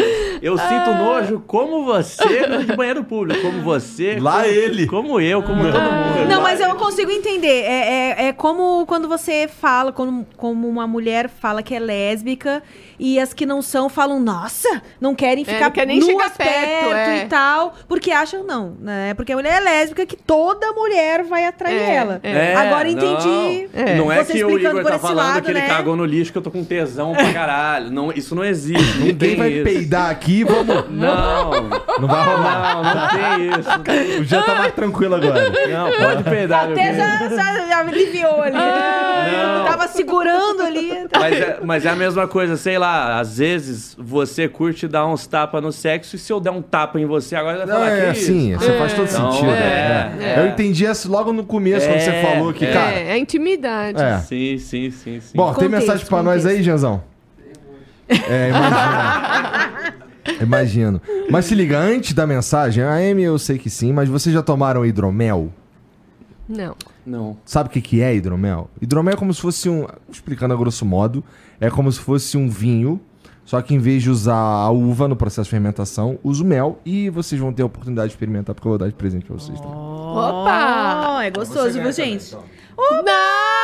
Não, e vem uma caixinha tão Caralho, chique. não. Que demais, gente. fresh lemon. Ô, aqui Igor, você me chama mais vezes aqui, tá? Por favor. Adorei. Muito Pô, eu obrigada. também quero, eu também quero. Bom, Muito e bom. cara, existem. Você que tá assistindo aí, você também pode experimentar. Existem hoje sete sabores e, cara, Isso toma Ó, gelado? Como é ó, que é? 14 graus. Aí 14 graus você coloca, um- pega o monóculo, enrola o bigode pra cima, pega um charuto. Tô brincando. É, o, é, o Felipe, que é o cara que faz, ele recomenda que tome a 14 graus, tirando da- os da linha fresh, que é pra você tomar o mais gelado possível. Sim. Mas na verdade você toma o dia que você quiser. Essa é a Tá. verdade. É, não, é que né, um vinho, por exemplo, você tem uma temperatura X É. para ele ficar mais agradável. É. Acredito que No aqui caso- no caso, por 14 exemplo, graus. É, esse, esse do teu lado esquerdo aí, que é da linha Fresh, que tem o. Esse. É, lemon. esse daí, esse daí, é, então, tem o de limão e tem o de abacaxi. É, aqui é o de Esse- Red Fruits. É, e, e- e o de limão e de abacaxi, que é da linha Fresh, você tomar bem gelado. O, o- o frutas vermelhas, aí tu toma. O Felipe recomenda 14, 14 graus. graus. Muito bom, Beleza, inclusive, esse de Felipe, frutas vermelhas. É, obrigada. agora, o- Obrigada, o, gente. o Frutas Adorei. Vermelhas é, é o favorito da galera aqui do estúdio aqui. Tirando o Junk, ele mudou que agora o favorito dele é o Okaged. Bom, mas são Nossa, adorei. Muito Hã? bom. Pode ver que não tem na mesa, porque ele já tomou tudo. É, e não é brincadeira, é sério, ele tomou mesmo tudo. E, cara, o que é mais maluco é que os sete sabores. Bom, quatro deles, os quatro que vieram primeiro, já tinham participado no ano passado de um concurso internacional. Dois tinham ganhado medalha de ouro e dois tinham ganhado medalha de prata. Aí rolou um concurso internacional. Rolou mesmo um concurso internacional esse ano. E, cara, os sete sabores participaram. E, cara, seis deles ganharam medalha de ouro, cara. Só. só- O, o- o- e teve um que manteve a medalha de prata. Então, assim, é um mundo falando que é de fato um produto muito bom. E é de fato muito gostoso mesmo, porque a gente toma aqui e a gente sabe que é gostoso. E, cara, vamos lá. Existem é, sete sabores, como eu disse, começando pelo tradicional, que é o que deu origem a todas as outras receitas. Tem o frutas vermelhas, é mais docinho. A galera aqui do estúdio gosta justamente porque ele é mais docinho. Tem o Double Oak, que é. Lembra um vinho seco? Esse é o ah, meu esse favorito. eu vou gostar então, hein? É, é o, meu, eu é, o, é o meu favorito. Tem o, o Oak Aged, que é maturado com lascas de carvalho. Sabe quanto é que custa uma lasca de carvalho? Não. É coisa fina, irmão. É. É, eu também não sei. É coisa fina. É, tem, tem dois da linha Fresh, que é pra você tomar bem geladão, que é o Fresh, que é, que é o de limão e o de abacaxi. Na beira da piscina, na praia, coloca ali um monte de gelo na, na taça ou no copo, sei lá, toma onde você quiser, e taca ali dentro, vai ficar uma maravilha. E tem o, e tem o Dark Cacau. O Dark Cacau, meu amigo, ele é feito pra. pensando na temporada fria do ano, na verdade. Tá? É. Agora, é né? novo, Agora, É novo, né? acabou de lançar, na verdade. Esse daí é. E, e- e eles me, me, me deram pra experimentar sem me dizer do que que era. Porque se eles me dissessem do, do, do que que é, eu ia caguetar e era meio que uma surpresa e tal. E aí eu fiquei sem saber o que era, agora eu descobri que é de cacau. E, ó, ó, ó, Fernandão, a corzinha dele, olha lá. Calma aí. Não tem de avelã? Como assim? Eu fiquei pensando assim, não posso fazer piada porque é AD, não posso fazer piada. Você Pode, claro que pode. Meu Deus! Bom, é, e você pode experimentar na tua casa aí se quiser, philipmid.com.br. Você pode usar o cupom FLOW10 para ganhar 10% de desconto, que matematicamente quer dizer que se você comprar 10 garrafas, uma sai de graça. Opa! Não é incrível? Claro. A matemática é. Não falha, irmão. Tanto é, se você comprar 22, saem de graça. É impressionante. então, você pode experimentar aí na tua casa aí, tá? É... Bom, se você tem uma. Se você quer revender no teu estabelecimento aí, tem uma equipe lá só pra cuidar de você, cara. É, Você preenche um cadastro tranquilinho lá em philipmid.com.br e uma equipe entra em contato contigo pra te ajudar no processo. Beleza? Então vai lá, experimenta o sabor novo, Dark Cacau. É, tá frio, né? Então Dark Cacau vai cair. Hum, gostosinho. Demorou? É, eu já tem vídeo, tem áudio, tem só texto. Tá bom. Então, pera aí. Ninguém que quer vou- mostrar a cara. É, cara, os caras tão. Eu fiquei que- achando que apareciam os caras aí com, O que, a- que é agora? com o que as que é agora? máscaras. Os caras mandando mensagem pra gente aqui com Tem questões. isso? Ih, Com questões. Mas passaram textão. pela curadoria do Jean. Ah, Tá. depois Mas a co- gente conversa no off o que, que não passou. Mas considerando, assim, conhecendo o Jean. Nossa, mensagem pra caralho. É, deve ter umas, umas arrombadas aqui, não tem não? É. Vamos lá. O Renato473. Fernando, você é o Fer Mais, o que faz live na Twitch, né? Amigo do Yuri Lives. Yuri Lives? Não me lembro, É mas... Yuri Lives? Talvez seja. Eu fazia live na Twitch como Fer Mais. É, pra quem quiser, arroba. Eu não tô mais na Twitch fazendo live, mas eu tô no Instagram como Fer Mais. Então, F-E-E-R-M-A-I-S. É Fer Mais com dois E Z. por que você não tá mais na Twitch? Porque parou de dar. Porque ficou difícil fazer dinheiro. Ah, tá. É, é, eles diminuíram o valor dos subs, né? E aí, cara, eu ganhava dois mil reais, passei a ganhar 400. E aí, Poxa, foi. Caiu drasticamente, hein? Uma galera parou. Uma É, galera é. parou. Como isso também, né? Tá dando uns dinheirinho agora. Também não sei, tá? Tá, nunca testei, mas agora, teoricamente, você pode. O Instagram, você Sim. pode ganhar dinheiro lá nas lives. O pessoal pode mandar presente e tal. O Twitter também tem o Space, né? Que é só por voz. Preciso ver como. Mas lá pode enviar também dinheiro? Não sei, não sei. Mas seria Testa bom. uma live no Insta, que o Insta aí não pode falar muitas é, coisas, né? É. É. O Beto Babaca. Tá. Tenho muitas dúvidas. Beto babaca. Já começou assim, tenho muitas dúvidas. Doutora, você acha que esse fetiche pode ser o adubo para um relacionamento saudável? Interessante. Olha só. Interessante, É, Interessante é lógico. ótimo. Ele, ele fez um trocadilho com as palavras, né? É que precisa Mas- do adubo para, para plantar é, mandioca. Exato. É isso aí. Agora, então, se tiver. Não, um- esse é ouvido de. Vai. Se tiver com alguém, né, num relacionamento que topa, né, tanto quanto você, sem dúvida nenhuma que isso pode ser realmente um elemento muito interessante para que a relação possa ser satisfatória, né? M, se você tivesse uma conta secreta, o nome seria M Brown? Eu seria o Emo Black. Entendi. E Fernando, pra você o Rogério Skylab é música romântica? O Beto é um babaca mesmo, né? Aparentemente. Gostei, gostei. M, não, mas a Amy Brown. é criativo, boa, né, boa. esse cara, Amy né? Brown. Tem alguns aqui, assim. É. Gostei, acho que eu vou fazer, hein? Só Ó. que vai ser Nutella. Vou botar Nutella ali, ó. A moçada gosta. Gosta? Ô, Serve? A moçada que Com a tá duchinha falando. aquela, em vez de. injeto Nutelinha lá Mas dentro. dizem a moçada que a. Será que a- faz mal? Então, a Nutella, a textura não é muito boa, não. A moçada que falou, tá? A calda de chocolate é melhor. Ai, meu Deus! Mas como assim? A calda de chocolate tem, não tem que estar quente? Ai, Eu vou é queimar você- meu cu. Aí pode ser que faça parte. Calda quente de chocolate, né? A moçada também gosta. Meu Deus. O Otis Rib mandou aqui, ó. Opa, boa noite. Boa noite, meu amigo. Meu... Caralho, esqueceu umas vírgulas aqui. Eu sei que é o Otis, mas... Dá, mas Eu, Otis! É. Vamos lá. Opa, boa noite. Meu amigo Igor Borges está precisando de dicas para conseguir uma namorada. Poderia dar umas dicas. É, é assim que ele escreve. Ele tem uns fetiches em mulheres que fazem TCC e mulheres vestidas de personagem de Kingdom Hearts. Ele tá desesperado, só se veste de preto, mas tá encalhado, tadinho. O que, que é Kindle Hearts? É um jogo, é um jogo. E o que, que é TCC? Não sei Acho que é isso. teste de. Né? Aquele. Como é? Sei De lá. conclusão de curso? É, talvez É. seja. Cara, isso aqui é uma puta de uma babaquice, no fim das É, nossa, confusão É o isso aí. Beto Babaca, não? Não, esse é um. Deve ser brother do Beto Babaca. É, deve ser. Eu conheço o Otis. O Otis, na verdade, trabalha com a gente aqui. Mas, Ele é muito louco. hum, Bom, eu acho que é meme. É meme, né, Otis? É... Kingdom Hearts é um jogo, cara, de que saiu pro PlayStation. O primeiro saiu pro PlayStation 2, tem uma porrada, é uma série. é, que é mistura Final Fantasy com Disney. Então tem os bonecos do Final Fantasy brigando com, junto com o Pato Donald, tá ligado? Ah, acho que eu já vi. É. Já vi no YouTube, já vi. Eu gosto pra caralho. O. Nossa. o Renato473 mandou o seguinte: Será que ele bebe água de chuca? É porque tu sabe que vagabundo pirou que tu come merda. Sim, Né? e vai ser isso até então. Tá, então fala mais uma vez aí, Fer. Você come ou não come merda? Leia meu livro que eu conto os detalhes lá. Ah! Caralho, o cara Quero bebe água de chuca, família. Peraí, pô! É suco! É suco! Isso é suco! É suquinho! É suquinho! Entendi. É pra uma refeição saudável. O Underground Man mandou aqui, ó. Boa noite a todos.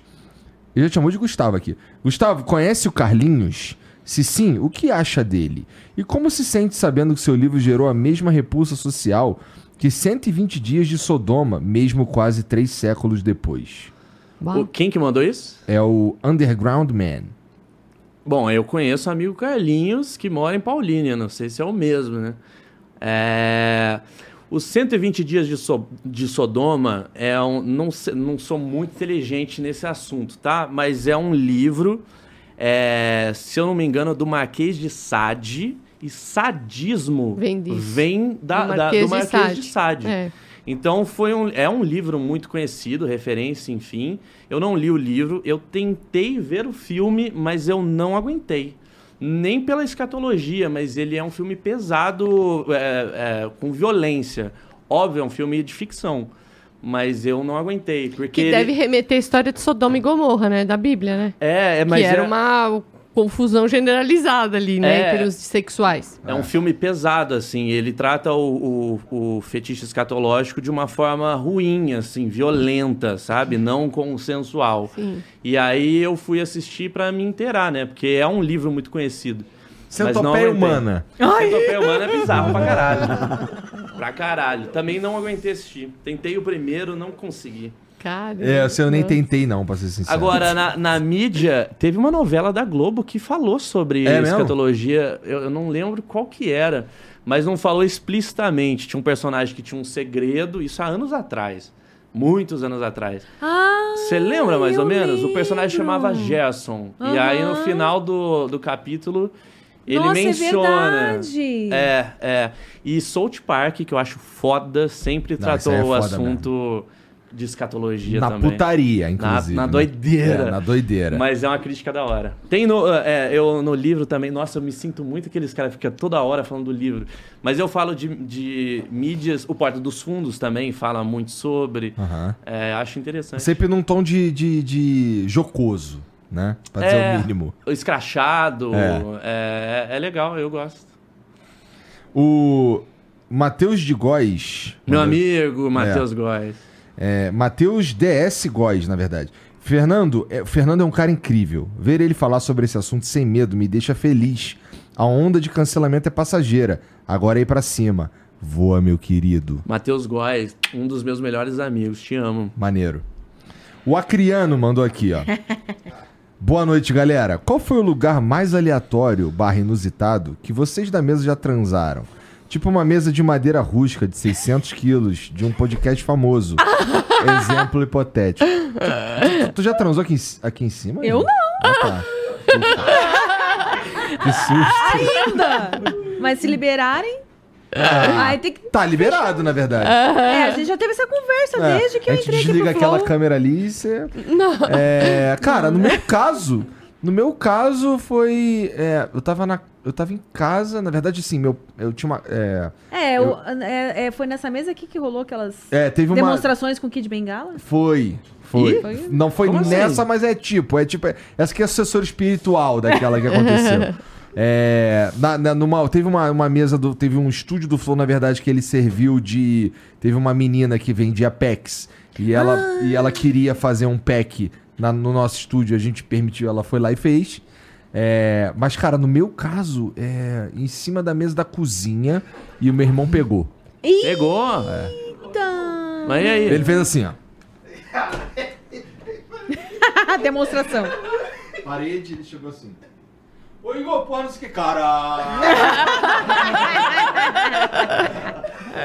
Eu posso te perguntar a posição que você tava ou não? Aqui assim, ó. Bota aqui em cima aqui, pá, e maceta. Tá legal. Tá legal. Cara, jovem é foda, irmão. A moçada do TikTok é foda. Todos eles que fazem isso É, aí. todo mundo, assim, dá pra dizer que é todo mundo jovem, 20 e poucos anos aí, meu irmão, nessa hora o pau na- tá na testa nessa idade aí, pô. A verdade É é, em essa. qualquer lugar, né? Cara, assim, era, era. Sim, qualquer lugar. Assim, não, não dava pra. Não dava pra tomar banho, não dava pra. Não dava pra ficar perto cinco minutos sem ninguém, sem mais ninguém perto. Entendeu? Ah, é essa a questão, né? É. Conseguir estar sozinhos. É. Então ficava sozinho, pô. Cara, mas meu irmão tá no, meu, meu irmão tá no quarto. Ah, foda-se. Vamos, bota em cima da mesa aí. Toma. tá. Ô, Emi, deixa eu te perguntar uma coisa, que a gente falou da mesa aqui, né? Ah. Imagina hipoteticamente que você fosse fazer um filme de sketch.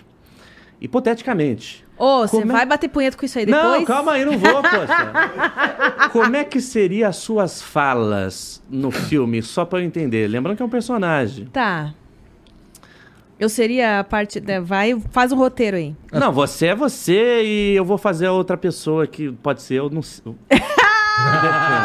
vai usar de material pra Não vou, não vou, depois. não vou, vou, pô. cobrar depois, Eu hein? tô gerando entretenimento pro Tá. jovem. Não dá nada. Isso, caga isso. Hum. Eu, eu tô na mesa, eu sou a pessoa que fornece, é isso? Você tá na mesa do podcast famoso da- de tantos quilos que o homem falou. Tá.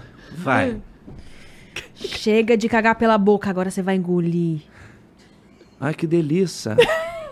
Que de... M. M. Vai lá, come tudinho. Não deixa nada pra fora, hein? Toma aqui esse rabo de macaco. né? Do nada entrou você agora como Hoje eu seu comi irmão uma, acabou hoje eu com comi uma feijoada, hein? Maravilhoso, maravilhoso, maravilhoso. Caralho, você é esquisito, Fernandão. Eu, eu, eu gosto.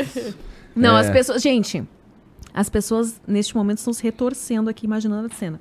A Amy cagando em cima de alguém. Nem eu quero imaginar, meu Deus do céu. Ai, ai, Abafa. ai, Você tá imaginando, Igor? Ai, meu Deus. Cara, você fez a gente te imaginar e o seu irmão junto, então era o, é o mínimo que eu verdade, poderia fazer. Não, não, não. Tô pensando assim, a- a- caindo aquele negocinho e tu pá. Pá, brincando. Ah, já tá embarcando na fantasia. Não, Você não, pode não. fazer de novo? Não. É. Enquanto ela fala, ai que susto. Ah, que esse moleque é uma figura. O Pedro Zaquieu, salve, salve família.